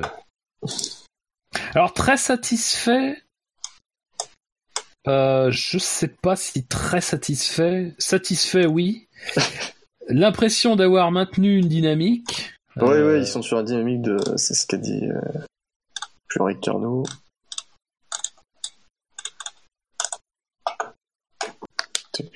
Allô? Oui. Allô? Oui, oui, oui. Pardon. Oui. Non, mais on attendait tu, que tu finisses ta phrase. Ah ben moi, bah... Ah ouais, moi j'avais fini. Donc, euh, belle, belle, dynamique de Renault, quoi. Ouais, voilà. Non, mais je sais pas, Renault, vous... rien à dire sur eux. Bah ils ont pareil ils ont pas fait beaucoup ils ont pas fait Tesbrouf euh, pendant ces essais euh, ça fait partie des écuries qu'il me tarde de, de hiérarchiser surtout le moteur, voir euh, si leur tout nouveau moteur est s'est rapproché ou non de, des meilleurs. Oui. Ouais, c'était leur objectif, hein, de faire un bon en avant. Euh, c'est ça, ils ont fait toute une communication autour de ça, donc euh, on veut voir les résultats, quoi. Mais on peut pas, on le sait toujours pas. Sauf que sauf que c'est pas le genre de truc que tu montres euh, durant les essais hivernaux à, la, place de Renault.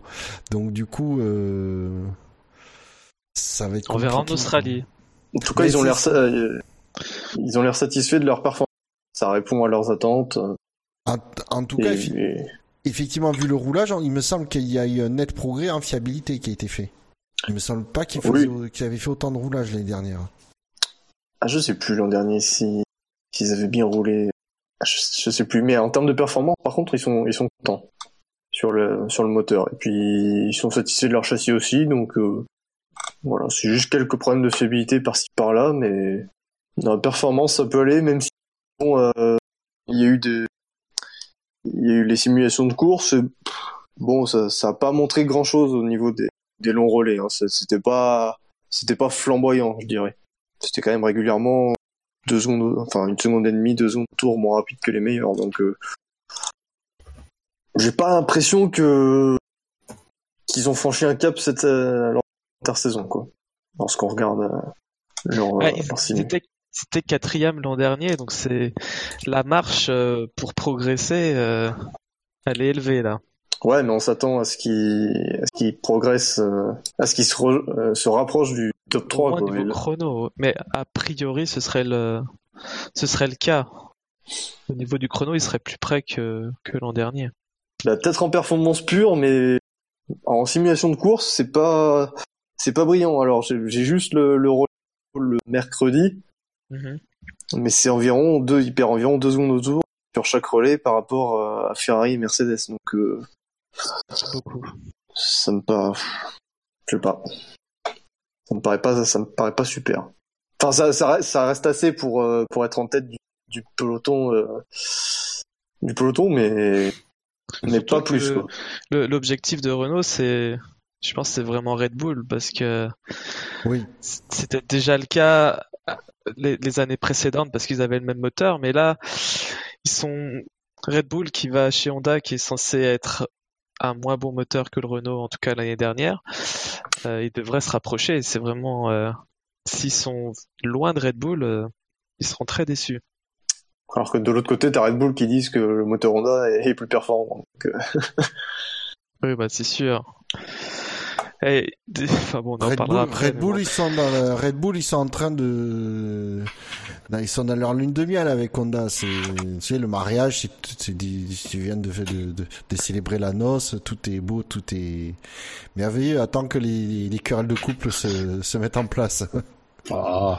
Ouais, mais la lune de miel est déjà plus longue que entre McLaren et Honda.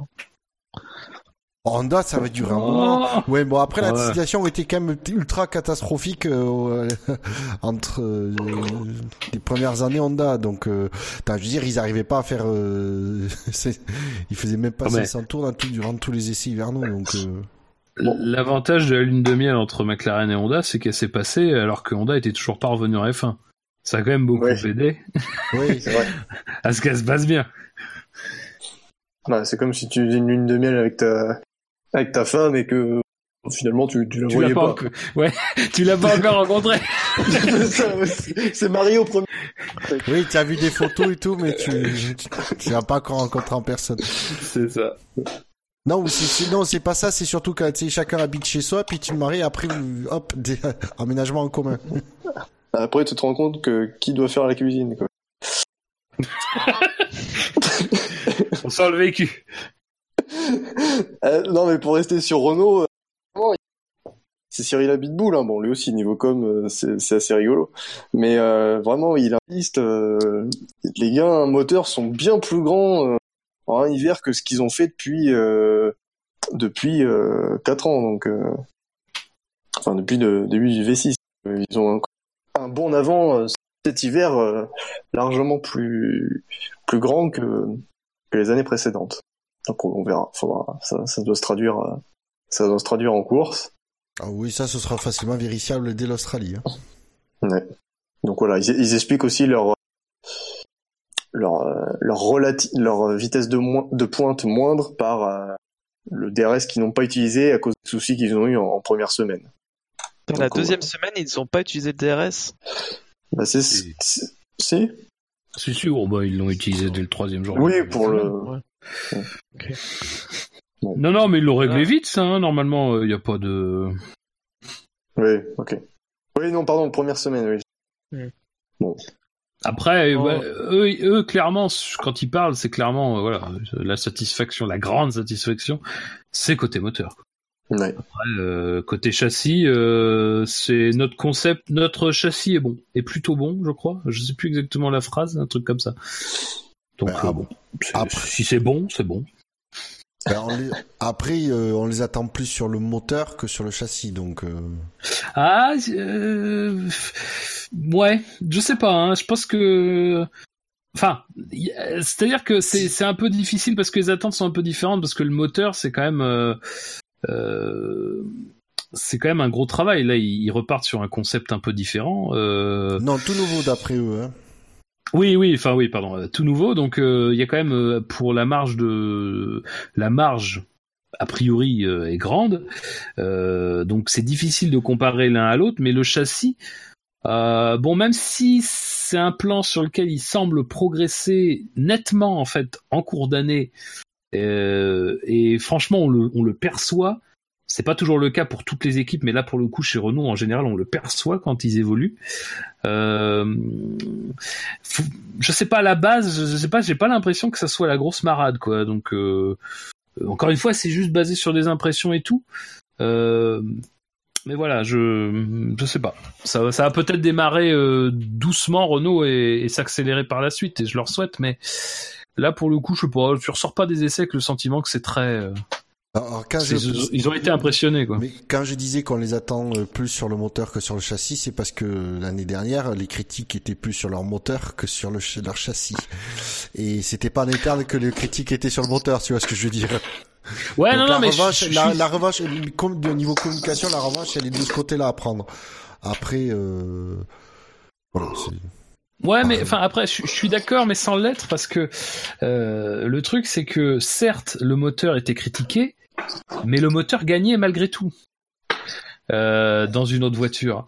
Euh, et que mine de rien, euh, là où peut-être effectivement le moteur est attendu, euh, moi j'attends quand même, c'est plutôt de l'autre côté parce que c'est quand même le, marqueur d'une équipe qui peut arriver à, à, à l'emporter. Euh, surtout maintenant qu'on avance, on va quand même arriver bientôt en fin de développement de ces V6, enfin de cette version-là des V6. Bah c'est quand même à un moment donné les, les performances vont quand même finir par vraiment se resserrer.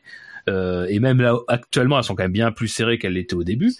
Euh, donc forcément à un moment donné c'est plutôt côté châssis euh, que la différence se fera. Et bah mine de rien, Renault, bon, alors certes ça a, ça a progressé, mais ça n'a pas été suffisant, même pas pour prétendre à un podium à la régulière, quoi.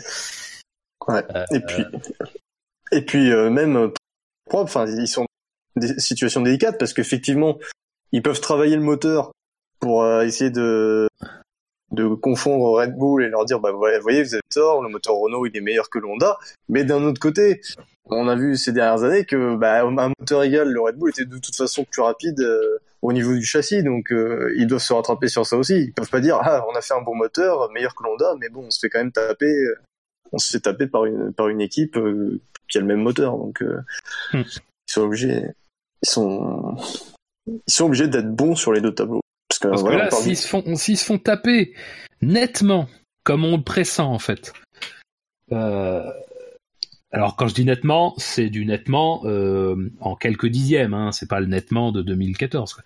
Euh, s'ils se font taper nettement par Red Bull Honda, ah c'est un premier coup sur le museau, quoi. C'est pour dire hop tiens. Euh, ça c'est ça c'est même si encore une fois c'est peut-être injuste d'un tel raisonnement, mais ça sera perçu en grande partie comme ça, quoi. C'est-à-dire que on va dire ah bah Red Bull a fait le bon choix, alors que on sait pas exactement l'apport du moteur, l'apport du châssis, tout ça.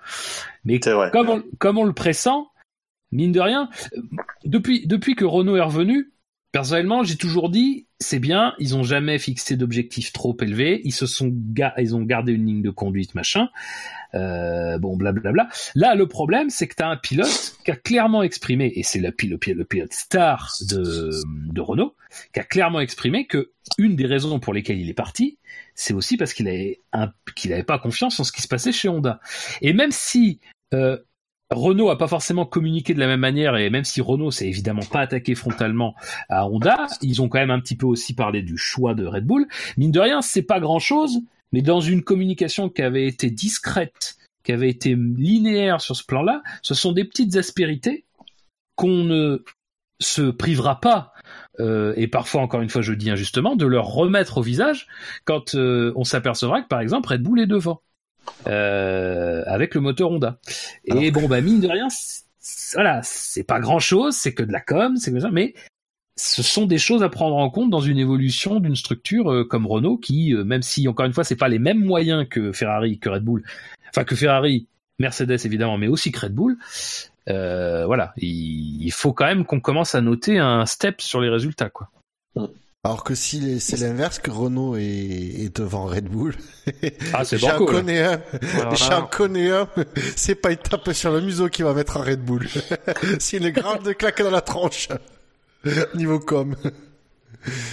Ah, Bull, il va pas se retenir. S'ils sont devant, il va vraiment pas se retenir, je sens. Ouais, mais s'ils sont derrière, je suis pas sûr qu'ils survivent euh, à ça, à Bull. Hein.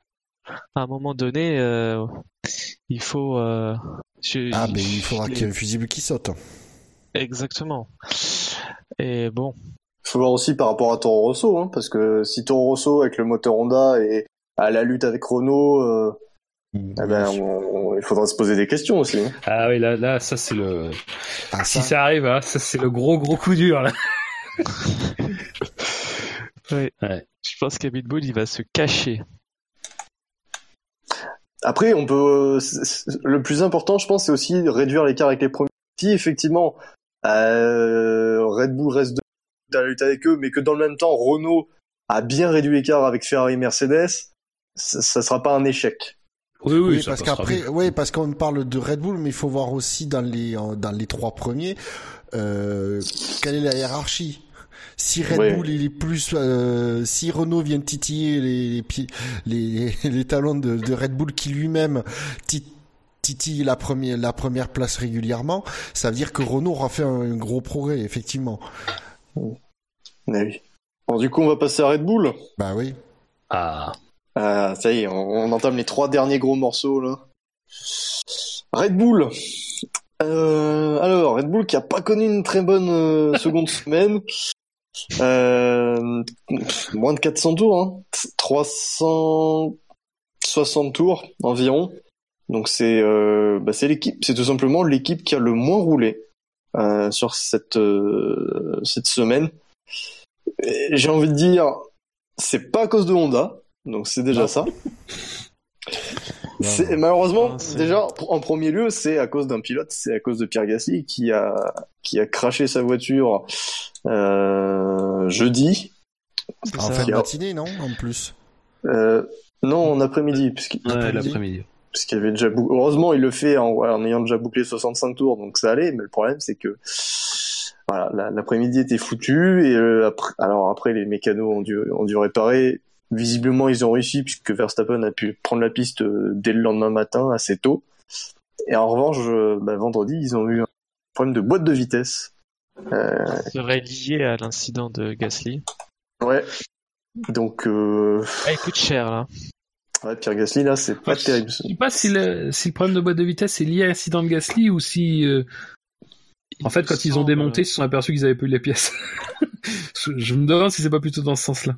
Ils ont eu un doute sur la boîte, et quand ils l'ont démonté, ils ont dit oui bon bah c'est mort, on va pas pouvoir. Euh, oui, ils avaient plus les pièces pour continuer.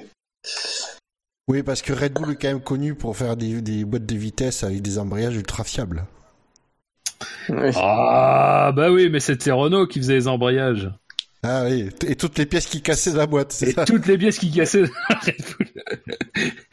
Évidemment. Non mais voilà. Donc parce que voilà, les problèmes de boîte, c'est pas une nouveauté chez Red Bull et donc je veux bien admettre que ça peut être une conséquence de du crash de Gasly, sauf que de mémoire, il se prend les pneus de bien de face, il tape pas l'arrière. Généralement, c'est quand l'arrière tape dans les, si, si, pneus. Si si, il tape l'arrière, il tape l'arrière. Il tape l'avant et l'arrière. Ouais. Euh, ah oui, oui, oui. Donc, donc ça peut effectivement être tout à fait une conséquence de la sortie du gaz. Non, non, mais après, moi, je je dis pas que Marco a tort, mais c'est juste que ce qui explique en fait qu'ils aient pas roulé, c'est surtout le manque de pièces. Après, euh, est-ce que le problème de boîte de vitesse est consécutif à l'accident? C'est bah, c'est pas impossible. Non, pas du tout. Je dis pas du tout. Et euh, oui, je précise. Clairement, clairement. Euh... Alors, pour je vais parler un peu de Gasly avant de parler. Fais ton drive front. Non, non, mais c'est pas. Je voilà, je c'est encore une fois pas de pas de problème, euh, pas pas pas d'attaque machin rien sur Gasly. Encore une fois, c'est euh, les, sorties de piste en essai, euh, c'est comme tout le reste en essai, c'est-à-dire que c'est aussi découvrir les limites d'une voiture, tout ça. Donc il y a pas de encore une fois, faut pas être sévère avec Gasly.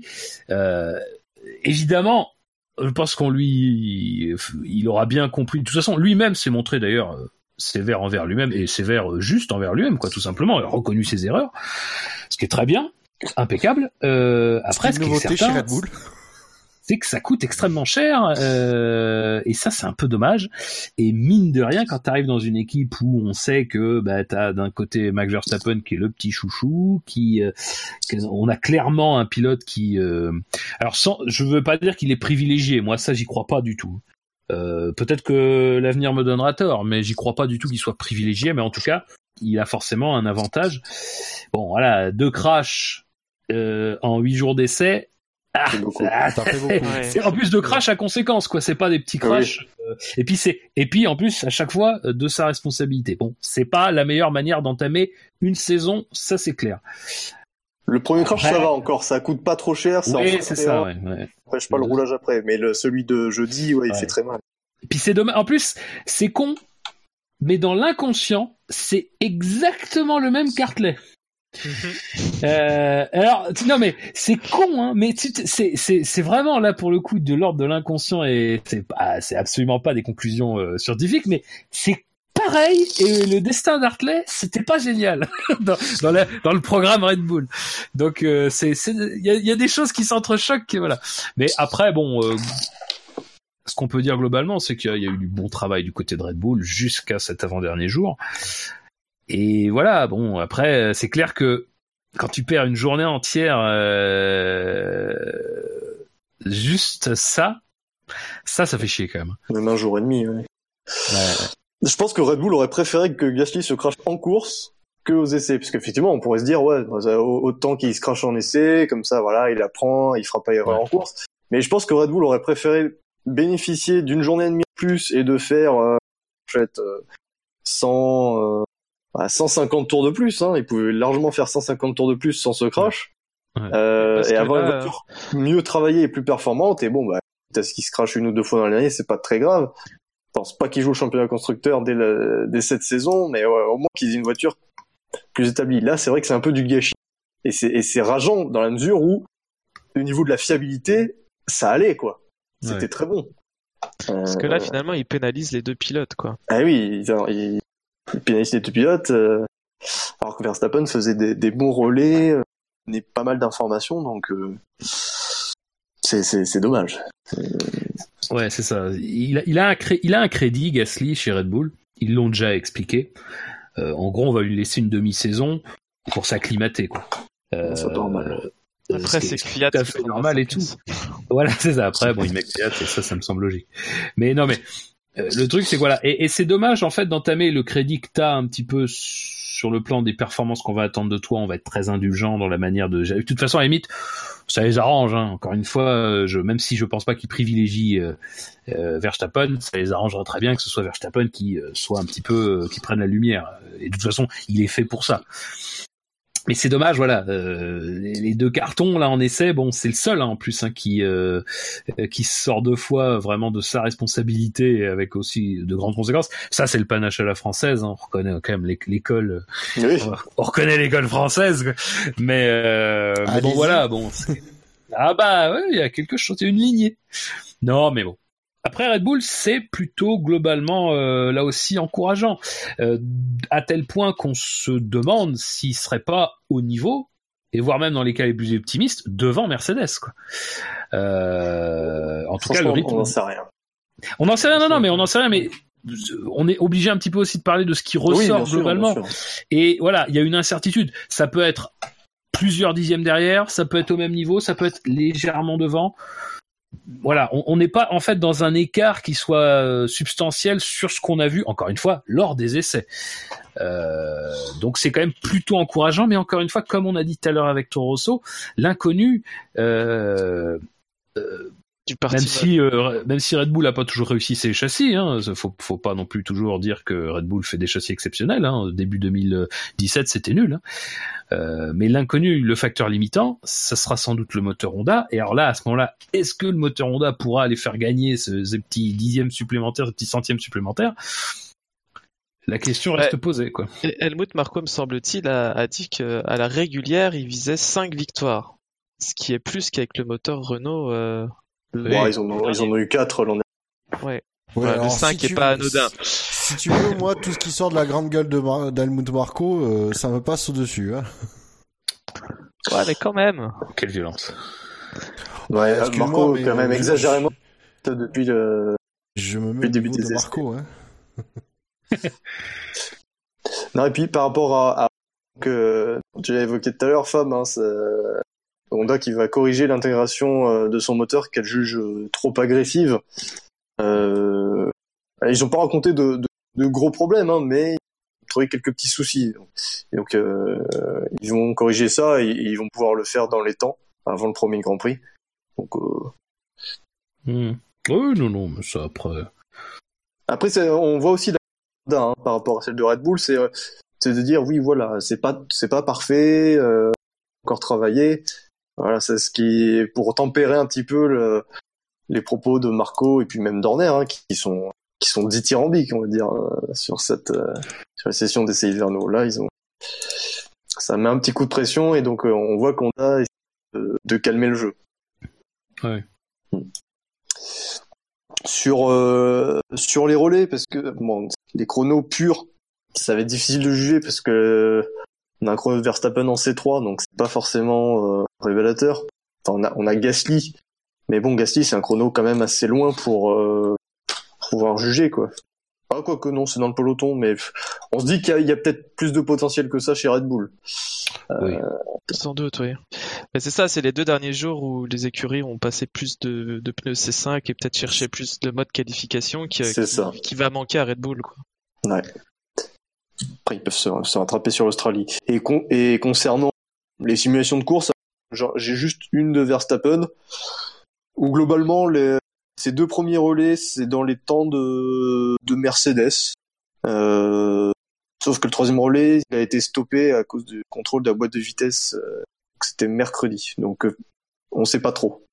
Ça partait bien, puis voilà, le troisième relais, c'est un peu l'inconnu, donc euh, à voir. Ils ont quand même l'air de se placer devant le peloton et euh, assez proche de Ferrari Mercedes, même si euh, Red Bull est peut-être l'écurie qui est le plus dans l'inconnu, j'ai envie de dire, de tout, parmi toutes celles qu'on a évoquées, hormis Williams et Force India, c'est c'est celle dont, dont on a le moins d'infos, quoi. Parce que effectivement, ils ont pas roulé, ils ont pas beaucoup roulé les deux derniers. Ouais. Euh, rien d'autre à dire sur Red Bull? Non. Non. Évoquons Ferrari, alors la Scuderia Ferrari tout court, qui. Euh...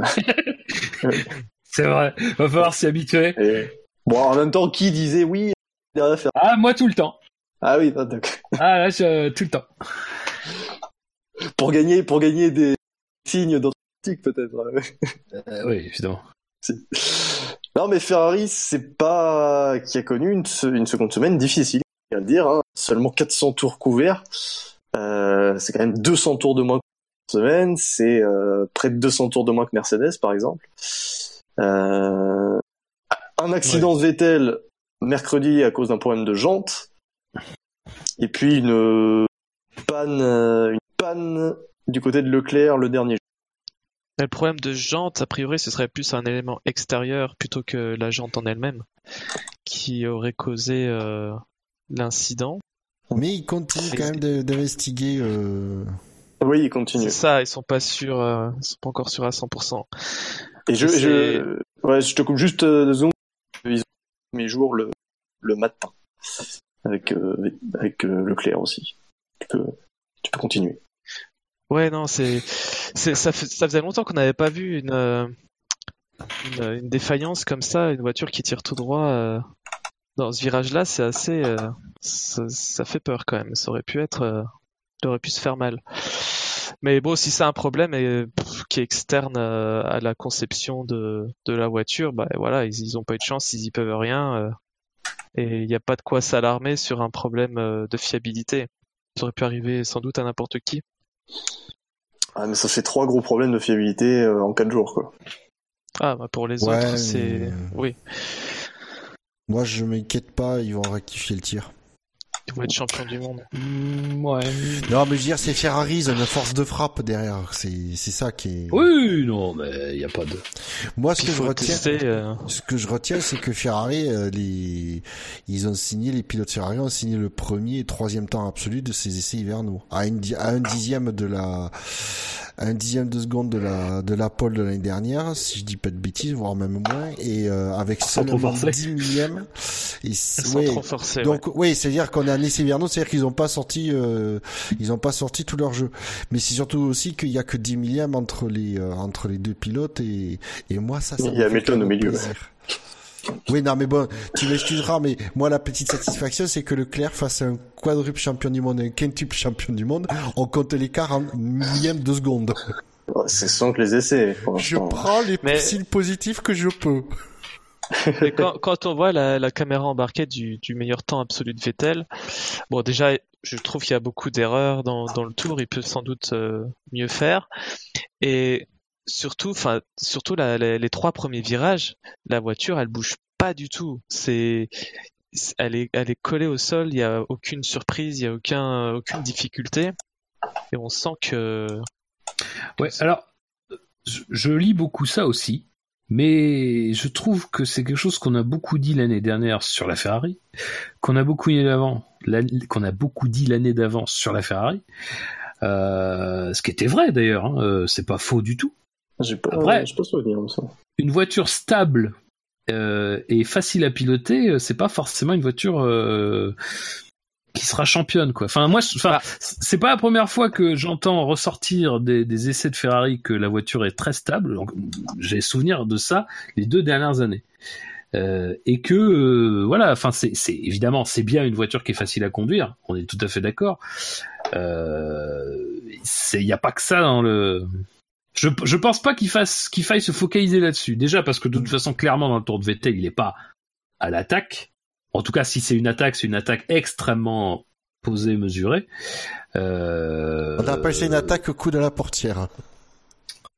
Oh bah, enfin, alors le truc du, le truc, ce qui, est assez impressionnant, c'est la manière dont les points de freinage sont vraiment très très réduits. Euh, les zones de freinage, c'est assez impressionnant. Quoi. Je, je, c'est même à se demander en fait si en fait le fait d'avoir euh, allégé l'aileron aérodynamiquement ça n'a pas en fait fait que stabiliser toutes les voitures. Euh, parce que même globalement pour avoir suivi la première semaine d'essai beaucoup avec F1 TV l'impression qui se dégageait de, de, quasiment toutes les voitures et sincèrement c'est qu'elles étaient très stables quoi. Dans des conditions assez fraîches euh,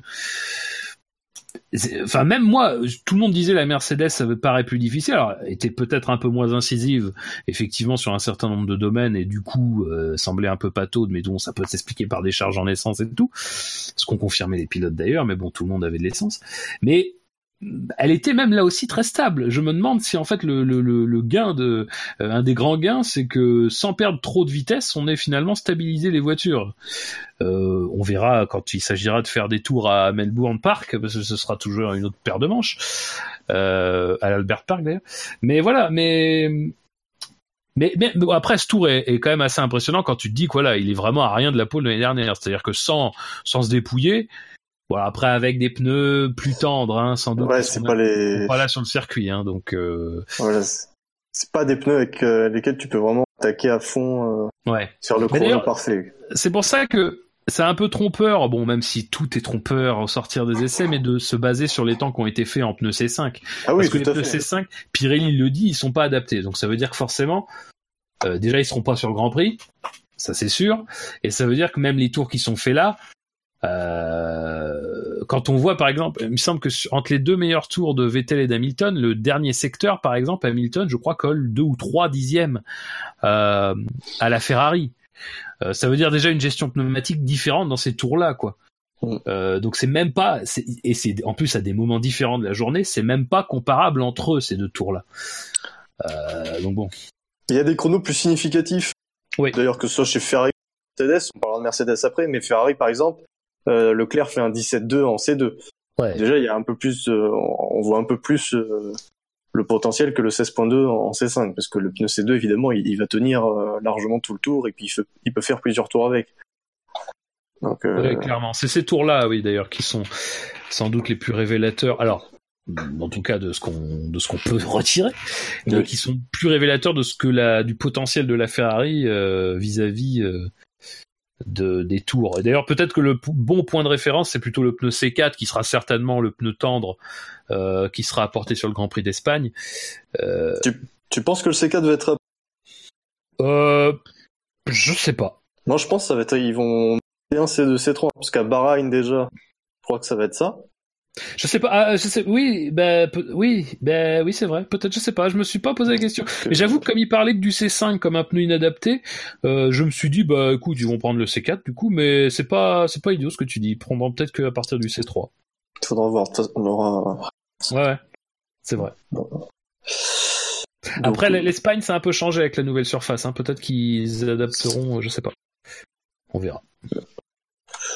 Donc voilà, bon bah Ferrari, qui a connu quelques soucis de fiabilité. Ça, mine de rien, ça, ça a pu les handicaper sur, les derniers jours parce qu'effectivement, ils ont peut-être euh, moins bien travaillé que, ce qu'ils avaient prévu. Et euh, du coup, ils avaient essayé, après le, crash de Vettel, de, de changer leur programme. Initialement, ils avaient, euh, ils avaient décidé de, de répartir leur journée deux pilotes chaque jour entre leurs deux pilotes, comme fait Mercedes depuis des années, comme a fait Renault pour pas trop rouler, pour pas que les pilotes roulent, roulent trop dans, roulent trop dans la journée, que puissent avoir une fatigue physique. C'est pas évident d'enchaîner 160 tours euh, dans la même journée pour un pilote. Ah ça altère, euh, ça altère les, les conditions. Donc, et ils ont décidé en fait, euh, de bah, de redonner une journée complète à Leclerc le jeudi et la journée complète du vendredi pour Vettel. Euh, D'ailleurs, il y a une question de, sur le répondeur d'un de nos auditeurs je vais vous le lire. Bonjour le SAV. Donc, vous voulez savoir pourquoi Ferrari n'a pas laissé ses pilotes alterner euh, chaque jour, euh, enfin le jeudi et le vendredi après, euh, après le crash de Vettel, sachant que du coup, ils se privaient de faire deux simulations de course dans la même journée.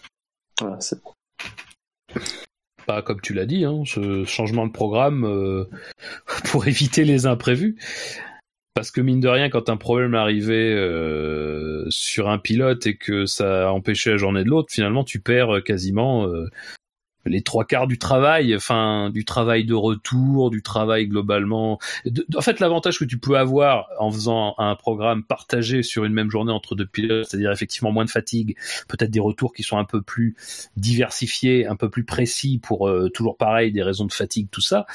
Euh, puis des raisons même, c'est même pas forcément toujours de la fatigue physique, mais c'est de la lassitude quoi. À un moment donné, quand tu quand tu enchaînes les tours, euh, très peu de pilotes sont capables en enchaînant euh, 80 tours en 4 heures, euh, d'avoir des retours qui sont précis du premier au 80e tour. Quoi. Euh, donc clairement, je pense que l'idée c'était surtout de dire voilà bon, on a eu des couilles, donc là maintenant on va euh, reprendre un programme un petit peu, quitte d'ailleurs à rouler moins volontairement sur ces journées-là, mais au moins à avoir quelque chose d'un peu plus linéaire et qui permette à chaque pilote de pouvoir se faire la main. D'ailleurs on l'a bien vu puisque c'est à peu près là que ils ont donné carte blanche enfin carte blanche évidemment entre guillemets au pilote pour faire des temps. Euh, et c'est là qu'on a vu un petit peu les temps qu'ils pouvaient faire euh, avec les, les, gommes tendres ou les temps qu'ils pouvaient faire globalement en ayant un peu moins d'essence. Euh, donc je pense que c'est surtout voilà ça c'est surtout c'est surtout pour ça qu'ils l'ont fait. Après mais après, ce qui est intéressant de voir, c'est quand même c'est les méthodes de travail, hein, clairement du côté des grosses écuries quand on a splitté les journées euh, avec deux pilotes, c'est vraiment pour te dire euh, bon, on va enchaîner les tours et tout, et euh, ça va être comme ça. Alors on l'a bien vu. De toute façon, c'est facile. Tu prends Renault, Mercedes, c'est les voitures qui ont plus roulé la deuxième semaine. bon, Mercedes, on le connaît, c'est leur, travail de titan qu'ils mettent en place depuis quelques années. Renault, ils adoptent une philosophie similaire. voilà, clairement, quand tu splits, c'est pour faire beaucoup de tours, c'est pour que tes pilotes ils soient mobilisables pendant 4 heures et tout. Bah, la question c'est pourquoi Ferrari ne fait pas pareil? Après, bah, ils ont essayé, mais ils ont essayé, mais ça a pas marché. Donc euh, ils ont dit, bah, on va faire. Je pense qu'ils ont voulu sécuriser. Je pense que c'est surtout ça. Hein. Mais sécuriser quoi? Parce que de toute façon, bah, que ça... Quand, sécuriser du roulage pour tes pilotes, quoi. Ce... Pour les deux pilotes, ouais. Pour les deux pilotes. Ouais, mais c'est pas la priorité, je dirais, parce que. Euh, ouais, mais c'est pas grave s'il y en a un qui roule plus que l'autre, parce que au final, le, le but c'est de bien faire rouler. Or, si tu fais rouler le, le même pilote dans la même journée, euh, il, y a une, il, y a une, certaine, euh, on va dire que la seconde moitié de la journée, euh, voilà, il y a la fatigue et euh, il, fait, il y aura qu'une simulation de course dans la journée. Donc il y aura moins de données que s'il faisait deux, si l'écurie faisait, faisait deux simulations euh, le même jour. C'est une réponse, oui, mais c'est une réponse d'urgence. C'est-à-dire que, euh, sans parler d'urgence absolue, mais c'est que le premier jour de la deuxième semaine, tu perds. Il faut pas l'oublier, il perd deux heures le matin euh, de roulage pour euh, pour Leclerc de mémoire. Euh, donc Leclerc doit faire 29 tours le premier jour de roulage de la deuxième semaine. Le deuxième jour, il y a le crash de Vettel. Donc il fait un tour Leclerc. Donc en fait, dans les deux premiers jours, il a fait 30 tours Leclerc. Euh, dire tu et puis en fait le truc c'est que ça leur donne raison ce qu'ils ont fait parce que si tu regardes le dernier jour ils ont encore un problème technique qui leur fait écourter leur journée euh, donc mais ils auraient pu faire rouler Leclerc les deux matins pour se protéger au cas où il y a un souci euh, définitif le matin. Je, je, suis pas en désaccord, mais à la limite, je pense qu'ils se sont dit bon, Leclerc, il a clairement euh, pas roulé du tout sur les deux premiers jours. On va, on va faire ça comme ça, quitte à avoir un peu moins de roulage, un peu moins de données. Euh, ils ont beaucoup roulé la première semaine aussi, il faut pas, voilà. Euh, même s'ils ont eu aussi un, petit problème qui leur avait fait courter une journée. Euh, mais voilà, enfin, je pense que c'est surtout ça, c'est une mesure comme ça. Après, peut-être, peut-être qu'ils ont, il y a sans doute un peu de points négatifs à le faire, mais il y a aussi un peu de points positifs. C'est quand même que, voilà, quand Leclerc a eu la voiture, il a fait son 38 tours, quoi. Euh, donc bon, même si c'est un peu inférieur à ce que, à ce qu'ont pu faire Mercedes, enfin, à ce que, à ce qu'a pu faire Mercedes, euh, ça reste quand même dans quelque chose qui était au niveau euh, de Renault, au niveau de même de Williams sur cette journée-là. Donc voilà, c'était, c'était pas négligeable, quoi. Ouais. Après, encore une fois, je, je suis pas chez Ferrari, on peut que faire de la conjecture, mais c'est certainement pour se prémunir. C'est-à-dire que euh, le problème quand tu quand tu fais deux programmes, c'est que de toute façon, euh, ton pilote il va changer à la pause. Donc de toute façon, quoi qu'il arrive, si l'autre, si le premier a pas pu en profiter, ça sera pas lui qui en profitera l'après-midi quand la voiture sura réparée. À la limite, autant prévoir sur une journée complète un pilote, advienne que pourra, il y aura peut-être des problèmes de fiabilité, mais enfin on est sûr qu'au moins il démarrera la voiture, la journée avec, il terminera la journée avec. Euh, il pourra quand même accumuler des tours, parce que là c'est vrai que quand tu fais le compte, Leclerc, encore une fois, il a dû en faire une trentaine sur les deux premiers jours. Ah, bon, c'est peu quoi. C'est peu sur une séance où quand, enfin, euh, t'arrives à faire euh, plus de 500 tours sur les quatre jours, quoi. T'imagines Ok. Bon voilà, qu'on a pu répondre à la question de, de notre auditeur, qui est Bilou, voilà. non, c'est, tu t'es trompé de deux lettres. Qui est bite. Ah, Bouchard, Marco, qu'est-ce que vous avez à dire sur euh, Ferrari? Que je suis, que je deviens tifosi avec euh, le monégasque. ouais, je, je, suis assez euh, excité aussi. Euh, je dois bien avouer que ça fait très longtemps que euh, j'ai pas eu ce sentiment d'un début de saison avec euh, un pilote que je vais vraiment vraiment soutenir. Donc j'espère que que la Ferrari sera sera au niveau. Mais après, ce que ce que tu disais tout à l'heure, Fab, sur la voiture est stable, etc., etc. Je pense qu'une voiture stable, ça veut pas dire que c'est une voiture qui a pas de potentiel pour pour s'améliorer. Euh, ah non, mais moi non plus. Donc ça, ça, ça préjuge pas de, de, de, ce qui va se passer. Je trouve que là, pour le moment, c'est quand même euh, très positif. Et que les problèmes de fiabilité, euh, bah, c'est des essais, et puis euh, il vaut, vaut, mieux les avoir en essai, ça sert à ça. Et on verra, euh, on verra en Australie. Mais ils sont clairement, ils sont à leur place. Bah, on sent que. ça, c'est une prise de risque, ça. ça C'est là, il y a un truc euh, euh, qui est clair quand même, euh, parce qu'en plus les Italiens chez Ferrari, on sent que eux, c'est pas ils cachent leur jeu s'ils l'ont enterré. Euh, on sent quand même que ouais, ils sont clairement en position pour pour jouer la victoire. C'est oui, oui, c'est très possible. À moins que sortent en favori, Ouais, à moins que Ferrari ait carrément tourné avec le frère à même, mais euh... Après, je trouve que ça se vaut, moi. Je, oui, mais disons que sur l'impression globale de tout le monde, ça rappelle un peu l'année dernière. C'est-à-dire que l'année dernière, je sais pas si vous vous souvenez, chez Mercedes, on était extrêmement satisfait. Tout le monde disait chez Mercedes, c'est très très fort. Ils étaient confiants, ouais. Oui, oui, il y avait beaucoup de confiance. Hein. on, en avait parlé, hein, du coup. Hein. Euh, je me souviens bien. Et, et du coup, euh, c'est juste pour dire que euh, qu'importe en fait la réalité de, de l'avantage présumé qu'aurait Ferrari, c'est qu'attention, ça peut être trompeur malgré tout de ressortir d'une séance, enfin de d'essai en ayant un grand sourire en se disant putain c'est vraiment génial. Parce que le début de saison de l'année dernière, ça n'a pas tout à fait matérialisé une domination de Mercedes. Non, ça a matérialisé quand même Ouais, mais c'est ça. Mais du coup, on sait pas trop comment le prendre. En fait, c'est la pole de d'Hamilton à, à, Melbourne. On sait pas trop comment la prendre en fait. Dans est-ce que c'est plutôt Hamilton du coup? Est-ce que Ferrari euh, était moins bien? On sait pas. le rythme de course, il est quand même, il était quand même supérieur, je trouve. Ouais, mais pas nettement supérieur. Ça a fait de course qui donne la victoire à Ferrari, hein. Oui, oui, non, non, mais faut pas oublier ça. clairement, clairement, clairement, mais ils étaient là pour en profiter. C'est-à-dire, c'était pas si net que ça, c'était pas si marqué que ça, quoi. C'était Raikkonen n'était pas largué mhm. euh, sur la course l'année dernière. Donc c'est c'est plus, enfin, euh, encore une fois, on va pas refaire la saison l'année dernière, mais c'est clairement pas. Mercedes ne ressortait pas. En fait, Mercedes n'est pas arrivé en course à Melbourne avec un avantage aussi énorme que ce qu'on pouvait dire. Même si les qualifs donnaient un autre, une autre impression, ça très clairement. Et voilà, faut. Mais ce qui est sûr, c'est que Ferrari a impressionné. Euh, dans beaucoup de domaines. Euh, et que les temps réalisés avec les gommes un peu moins tendres sont quand même aussi des éléments à verser au dossier d'une d'une Ferrari extrêmement bien née, euh, de toute façon dans la lignée de ce qu'ils font depuis deux, deux ans maintenant. Euh, alors là, après de là à dire qu'elle sera la meilleure voiture, euh, ah ça paraît pas être un, ça paraît pas être un, pari euh, totalement injouable. Mais encore une fois, ce ne sont que des essais dans des conditions particulières, euh, dans un certain nombre de choses. Voilà.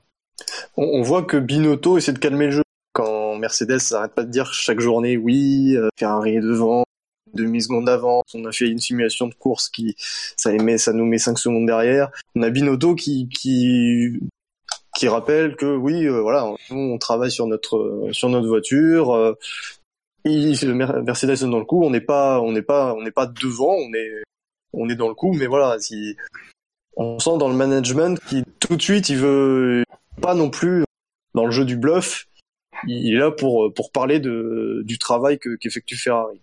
Oui, parce qu'après, de toute façon, sinon c'est lui qui, qui passe au bûcher ben, des, tifosi, donc.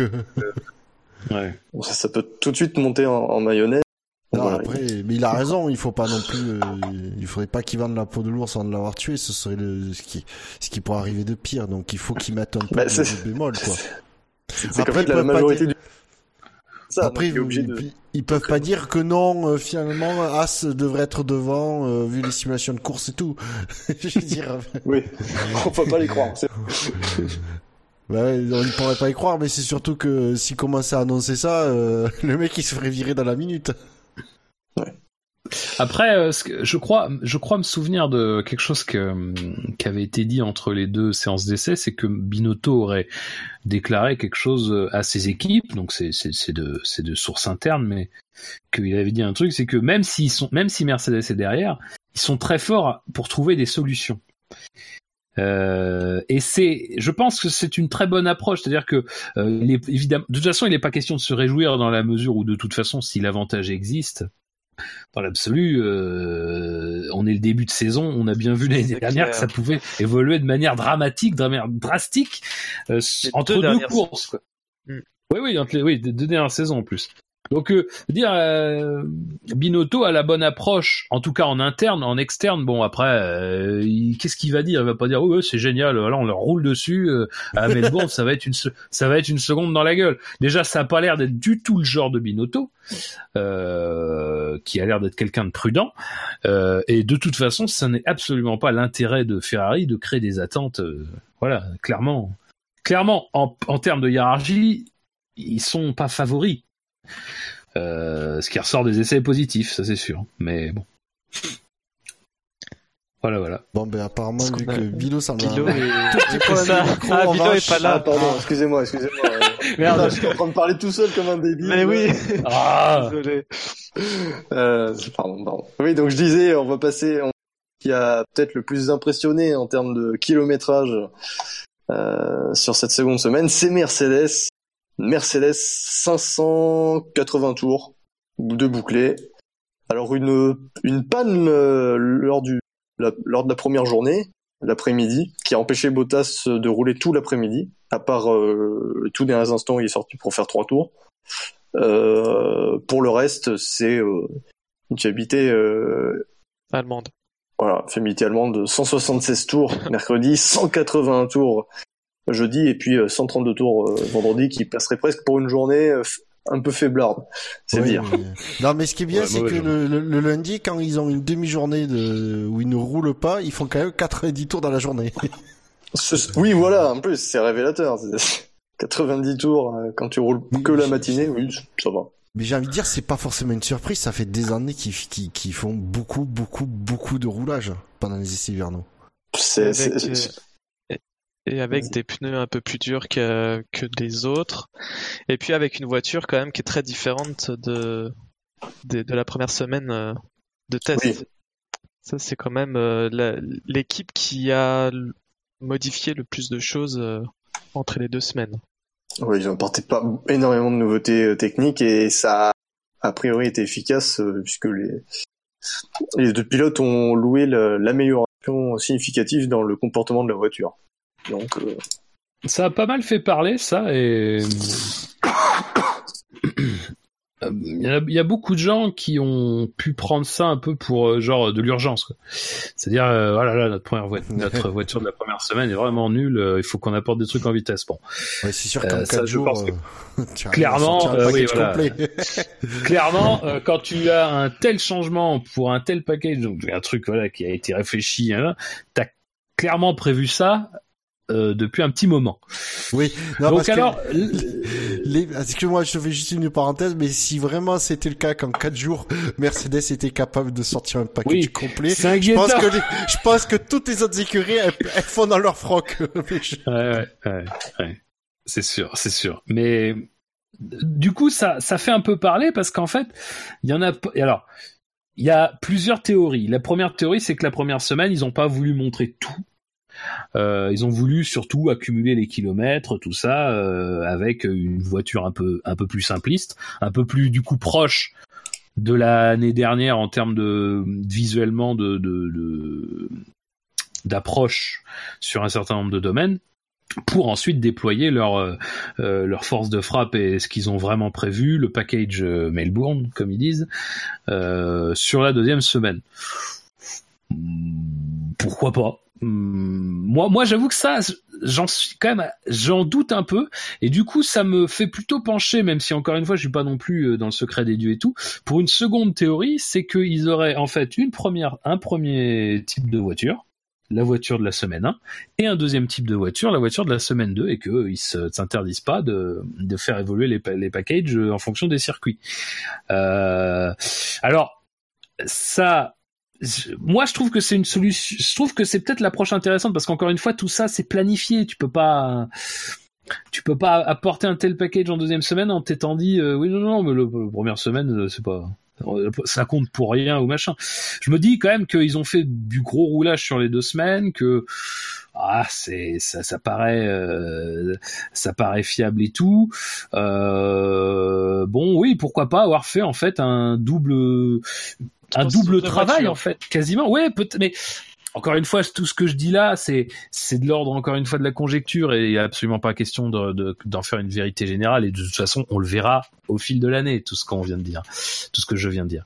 Euh, mais je trouve que c'est intéressant parce qu'effectivement, il y a quelque chose de cet ordre-là un peu. Après, dans les mots des pilotes, on a quand même plutôt l'impression que c'est progressif, c'est-à-dire que vraiment on démarre avec un package qui n'était pas très bon et que au fur et à mesure, avec les évolutions apportées, la compréhension sur un certain nombre de domaines, on est arrivé à quelque chose d'un peu plus appréciable en termes de pilotage. Donc ça, ça pencherait quand même plutôt pour la première, c'est-à-dire qu'ils n'ont pas voulu montrer toutes leurs mains, machin. Après, il y a une autre théorie qui serait de dire qu'ils étaient un peu en retard euh, dans les pièces. Bref, moi ça j'y crois pas non plus parce qu'encore une fois. Euh, enfin, c'est même même être en retard dans les pièces, ça me paraît inconcevable quand t'apportes un si grand nombre de choses, quoi. Tu peux ne, enfin, tu peux pas te dire qu'ils ont été en retard sur tout, qu'ils ont tout fini sur les quatre jours, machin. Non, c'est pas. Enfin, moi, ça me semble. Pour moi, c'est pas du truc fait en catastrophe, quoi. Qu'importe la vraie raison derrière le changement de package, c'est pas un truc fait en catastrophe. Non, par contre, je sais pas. Non, par contre, ce qui est euh, pas impossible, c'est que euh, sur le package de la deuxième semaine, s'il y a un tiers ou la moitié des pièces qui n'étaient pas encore complètement terminées, euh, ben, mieux qu'ils travaillent avec un package complet, certes moins performant, mais euh, conçu ensemble en tant que package, pour amener le deuxième package la deuxième semaine. Tu vois ce que je veux dire? J'imagine pas, bien sûr, que toutes les pièces du deuxième package n'étaient pas terminées pour le, euh, étaient pas terminées ou encore étaient en cours de production. Je pense que si ça se trouve, pour moi, le plus plausible dans cette hypothèse-là, ce serait qu'il manquait des pièces du deuxième package et qu'ils ont préféré la première semaine travailler avec le package moins performant, mais qui va que qui permettait déjà d'accumuler les données plutôt que de faire un, un, un mix de deux packages euh, qui marchent pas ensemble tu vois ce que je veux dire Ouais, peut-être, peut-être. Bah, après, je sais pas, moi, ça, me paraît. Ça reste une hypothèse, un gros euh, oui, non, non, euh, dans une bouteille, tu vois, machin, Paris, etc., quoi. Pareil, ouais. Tout à fait. Parce qu'après, au niveau du coup. Mercedes a quand même dit euh, que c'était l'hiver était très court. avec le changement de réglementation de, des ailerons, ça, même Mercedes quand même a trouvé que la période était très très courte. Donc c'est pas impossible qu'ils aient pris un poil de retard, mais euh... voilà. ce serait surprenant quand même. Au, niveau du chrono, bon pareil, euh, chrono de C5 d'Hamilton, bon c'est dans le même dans le même dixième que même dans le même centième que Vettel et que Leclerc, euh, mais comme pour Ferrari avec Leclerc euh, le 17-2 en C2, Hamilton il y a un chrono plus significatif que celui signé en C5, c'est le 18-0 en C2 signé euh, jeudi. Oui. Euh, parce qu'il le fait en fait avec euh, l'équivalent de 8 tours d'essence, si je ne m'abuse. Donc grossièrement, sachant que 10 kg d'essence c'est 3 dixièmes et que 10 kg c'est 3 tours de circuit.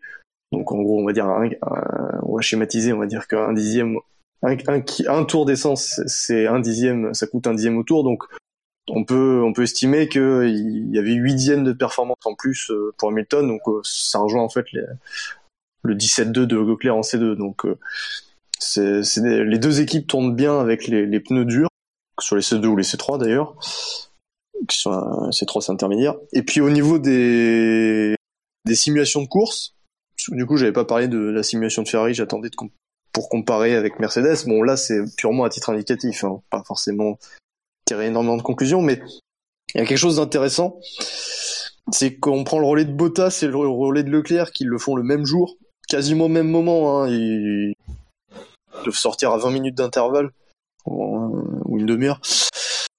On a on a Leclerc qui euh, qui roule un peu plus vite que Bottas sur l'ensemble du premier relais et du deuxième relais, et Bottas qui tourne un poil plus vite dans le troisième relais, sachant que euh, le premier relais de Leclerc en fait, il est en C2, mais comme tous ses autres relais, hein. en fait, il a fait tous ses relais en C2, euh, donc ce qui est évidemment pas possible en course. Là où Bottas met relais en C2. normalement, il y a plus de dégradation euh, en C3.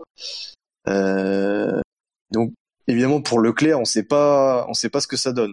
Sauf que quand on regarde les chronos, on s'aperçoit que chez Leclerc, les les chronos tombent plus que chez Bottas.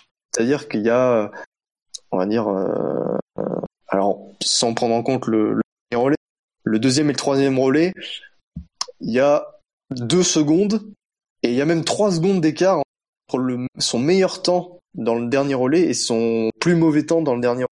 Euh, puisque il, sort des stands, il fait 19,5 et euh, et durant tout son relais, son plus mauvais temps c'est un 22.3. Non, c'est même un 22.5 22.6 même, donc c'est quand même 3 secondes. entre son, meilleur et son plus mauvais temps euh, dans son dernier relais. Donc, on a l'impression que ça use beaucoup les pneus. Alors qu'à l'inverse, Bottas, quand on voit tous ses chronos, ça reste dans la même seconde en fait. C'est-à-dire premier relais en C3, les sont censés plus s'user. Euh, il fait 20, euh, il fait 22,8 en temps et puis 24.1 en plus mauvais temps, donc une seconde 3, donc ça reste correct. Et par contre en C2, plus mauvais, euh, son deuxième relais, il fait un, meilleur temps de 22.2, non de 22.1 pardon, et un plus mauvais temps de 23.1, donc une, seulement une seconde de delta euh, pour tous ces chronos. Donc euh, on voit une, une, dégradation euh, assez faible chez Mercedes, qu'on avait d'ailleurs pu observer lors de la première semaine. Donc voilà. C'est ça. Mais de toute façon, euh, ils l'ont dit hein, eux-mêmes d'ailleurs au moment de la présentation de la voiture, c'est que un, des grands domaines de travail, ça avait été la dégradation des pneus, pour les raisons qu'on connaît évidemment. et et puis aussi, ils ont eu, alors c'est pas les seuls, hein, et, ça, et visiblement, euh, ça peut être une, ça peut potentiellement être une, caractéristique un peu des, des pneus cette saison euh, du fait de leur nouvelle, enfin de leur nouvelle euh, architecture, de leur nouvelle structure, c'est ils ont eu beaucoup de graining à l'avant, ce qui est quand même plutôt un signe que ton pneu chauffe pas assez. et donc se dégrade euh, différemment et enfin se dégrade moins mais du coup n'est pas aussi performant quand même.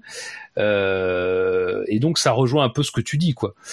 Mais ça c'est vraiment ça ne sera vraiment très intéressant que quand on aura pour compa pour euh, référence des conditions encore une fois climatiques qui seront vraiment celles qu'on rencontrera en moyenne cette saison quoi c'est une inconnue parce que mine de rien, euh, on a vu beaucoup l'année dernière, qui était quand même une saison très très compliquée à lire, euh, des, des performances pneumatiques d'une ou l'autre des équipes euh, desquels on ne s'attendait pas, quoi. Euh, auxquels on ne s'attendait pas, pardon. Et du coup, euh, je pense qu'on peut avoir quelque chose d'assez similaire, c'est-à-dire sur quel pied danser, on ne saura pas forcément toujours avant, en fait, la course, quoi, par exemple. Euh, enfin, moi, je me souviens, par exemple, du, du, de ce qu'avait fait Bottas en Azerbaïdjan, une tenue pneumatique d'une rigueur et d'une qualité en termes même en termes de rythme, euh, qui lui avait en fait permis de prendre la quand l'opportunité s'était présentée de prendre la, la, première place grâce au safety car, et eh ben de le faire mais dans un fauteuil absolu quoi. À tel point qu'on sait même pas à un moment donné on s'est même pas demandé si si les autres devaient rentrer. Non ils sont carrément rentrés parce que de toute façon il y avait absolument aucun aucun doute sur le fait que son rythme était suffisant pour qu'il reprenne et tout. Et donc enfin c'est tout un c'est tout ce genre de choses. Il y a eu beaucoup de cas dans lesquels tiens on s'était dit euh, Mercedes va pas tenir les pneus Ferrari va tenir tenir et puis c'était pas si éloigné que ça en fait dans la dans l'approche et tout donc euh, c'est intéressant parce que malgré tout ça fixe des, des caractéristiques. Peut-être que la Ferrari est, étant plus simple à conduire euh, va moins user ses pneus sur cette qualité-là, mais va peut-être les user un petit peu plus bah, sur la, la, chauffe, sur un certain nombre de trucs. Là où Mercedes va peut-être euh, un petit peu évoluer, même si encore une fois le graining à l'avant. Bon, c'était pas un truc qui était exclusivement Mercedes, c'est loin de là d'ailleurs au Mexique, mais ça s'est déjà vu et on a déjà vu les dégâts que ça pouvait faire, quoi, hein, quand c'était vraiment très mal géré. Euh, voilà. Après, Pirelli a l'air de dire, euh, Pirelli a l'air de dire, excuse-moi, que que le graining a vraiment euh, se rencontrait dans des conditions très particulières, c'est-à-dire plutôt euh, début de matinée, fin d'après-midi, quand les conditions refroidissent, et que a priori sur la fenêtre de température qui devrait être celle de la saison, euh, ça devrait pas non plus se développer de manière euh, incroyable, quoi. Ça devrait quand même être assez limité. On verra à l'usage, quoi. Et Hamilton, c'est plein de de, la dureté des pneus euh, Pirelli, une fois de plus. Ouais. Ouais, alors que euh, en fait Pirelli explique que au niveau de la gamme, ça n'a pas trop changé. En gros, les C3 actuels, c'est les pneus tendres de l'an dernier, mais ils expliquent que le, la modification réglementaire au niveau de, de l'aileron avant notamment, euh, ça apporte plus de euh, ça fait ressentir le, le, fait que les pneus sont plus durs. Enfin, je sais pas comment donc c'est ça qu'il a dit.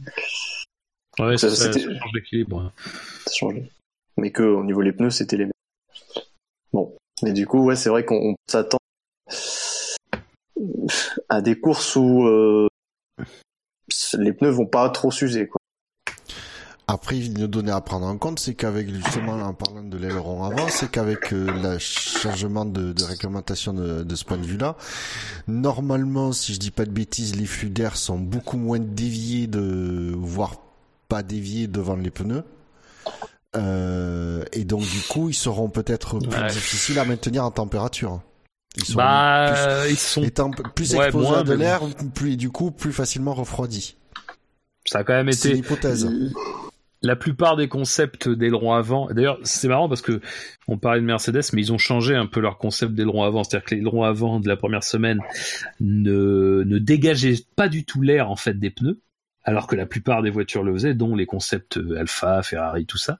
Et la deuxième semaine, ils sont arrivés avec un aileron en revanche qui lui dégageait l'air. Euh, donc euh, Là, ça aussi, ça sera un enjeu forcément, mais c'est vrai, t'as raison. Hein, c'est un point, c'est un point important dont on ne sait pas l'ampleur en fait euh, du rôle que ça pourra jouer, quoi. vous avez rien d'autre à rajouter sur euh, Mercedes et sur les essais hivernaux? Non, vivement l'Australie. Mais vivement l'Australie.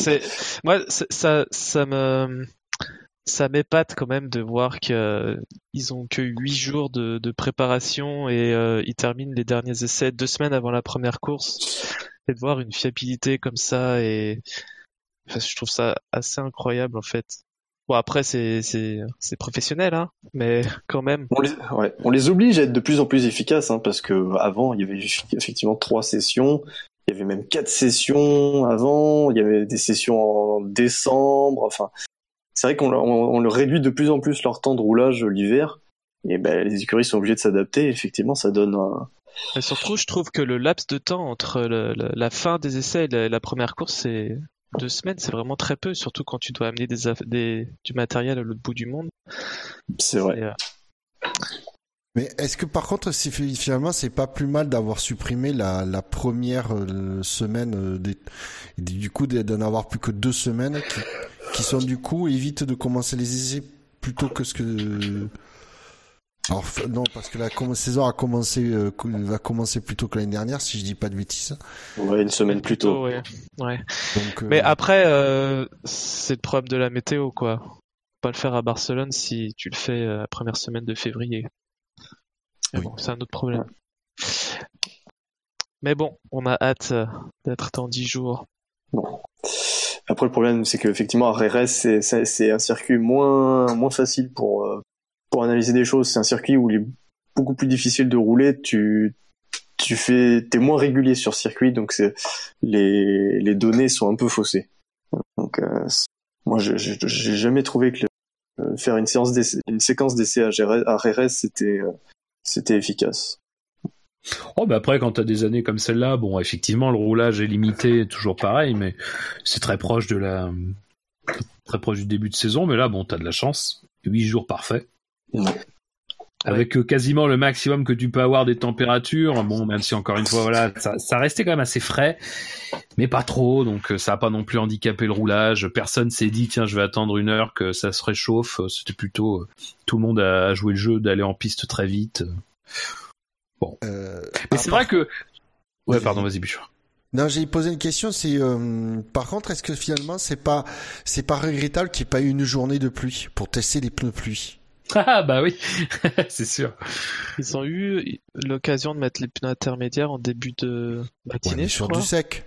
Mais sur c'était un peu humide, me semble-t-il, non? Ouais, c'était du matin. Mais c'était pas mouillé. C'était c'est ça, c'est ça. Ouais, c'est le truc qui sèche en trois tours euh, quand une FM passe dessus, quoi. Ouais, il y, en a qu'un vraiment qui a tenté de toucher la rosée du matin, c'est Raikkonen, mais ça pas. Les données sont pas assez fiables en fait. C'est le rosé qui voulait. Peut-être. Bon, du coup, on va conclure, messieurs. Et... Il ne reste plus qu'à vous remercier euh, euh, de m'avoir accompagné pour cette pour ce débrief des essais. C'est un plaisir. Ouais. partager, oui on est dans le partage au sein du club 153. on vous remercie aussi, chers auditeurs, de nous être toujours aussi fidèles. On vous donne rendez-vous Alors évidemment pour le premier Grand Prix de la saison, mais avant cela, Et mais oui. avant cela, il y a Miss Monoplace. L'article est disponible. Vous pouvez, euh, vous pouvez aller voter comme chaque année pour désigner, selon vous, la plus belle monoplace, euh, que ce soit au niveau de la livrée ou du design. Hein, je précise. Ne notez pas que la livrée. Le design c'est important aussi. Euh, voilà, le, les votes. Alors clôture des votes, c'est euh, le 11 mars, lundi 11 mars, pour une émission, bah, une heure et demie après, à 20h30 où vous découvrirez donc en direct qui succédera à la Renault de 2018, la Renault RS18. Voilà. Donc euh, d'ici là, profitez bien de pré de pré-saison. Et puis donc euh, à la semaine prochaine. On vous remercie et puis euh, on vous rappelle notre présence sur iTunes, sur Pod Radio, les chaînes Beta et Alpha, sur PodCloud, Facebook, Twitter, arrobase le SAVF1 sur YouTube, Stand F1, sur Actu F1. La F1 sur Internet, c'est sûr. Eh, ça Eh, va ça être va un être un point point faire. Faire. Maintenant que ça remarche. Parce Oui, que le c'est S- vrai. Eh oui. Parce que le SAV de la F1, Famille. Oh, c'est oui, C'est la la famille. famille, C'est oh, original. La famille. Euh, c'est- la oui, sauce. c'est associatif. C'est la sauce, oui. Ah oui, c'est la, sau- oui, c'est la sauce, c'est pas mal, ça, comme, euh, C'est la sauce. ouais. Club 153, c'est la sauce, oui, c'est bien. Euh, ouais, c'est quel genre de club là? Alors tu peux l'écrire L quel genre de- apostrophe. La c'est quel sauce, genre de sauce, surtout. Oui, tu peux l'écrire L apostrophe A 2 S O O C ou alors tu peux l'écrire L A plus A C U C E mais C'est comme vous parce que voulez. bah, c'est connu qu'on aime bien faire monter la sauce. Ouais. C'est vrai. Et puis, euh, juste, en profiter, n'hésitez pas, euh, si vous avez des, des choses euh, à nous dire euh, par euh, message interposé ou à utiliser le formulaire de contact du site ou à carrément utiliser bien sûr le, le répondeur. Euh, Oui. On se fera. euh, On n'a pas. Alors, on, a, on va reconnaître qu'on n'a pas été forcément très assidu sur ce plan-là euh, pour un certain nombre de raisons euh, ces derniers mois. On va essayer euh, de, de l'être plus cette année et de, et de répondre euh, dans Oui. un délai raisonnable à toutes les sollicitations. Oui, et à ce sujet, on a eu les dernières sollicitations, on les a euh, on les a vues et euh, on va y répondre euh, rapidement. D'ici 2-3 mois. Voilà. À l'échelle du SAV, ça sera rapide. Allez, salut à tous Salut. Salut Salut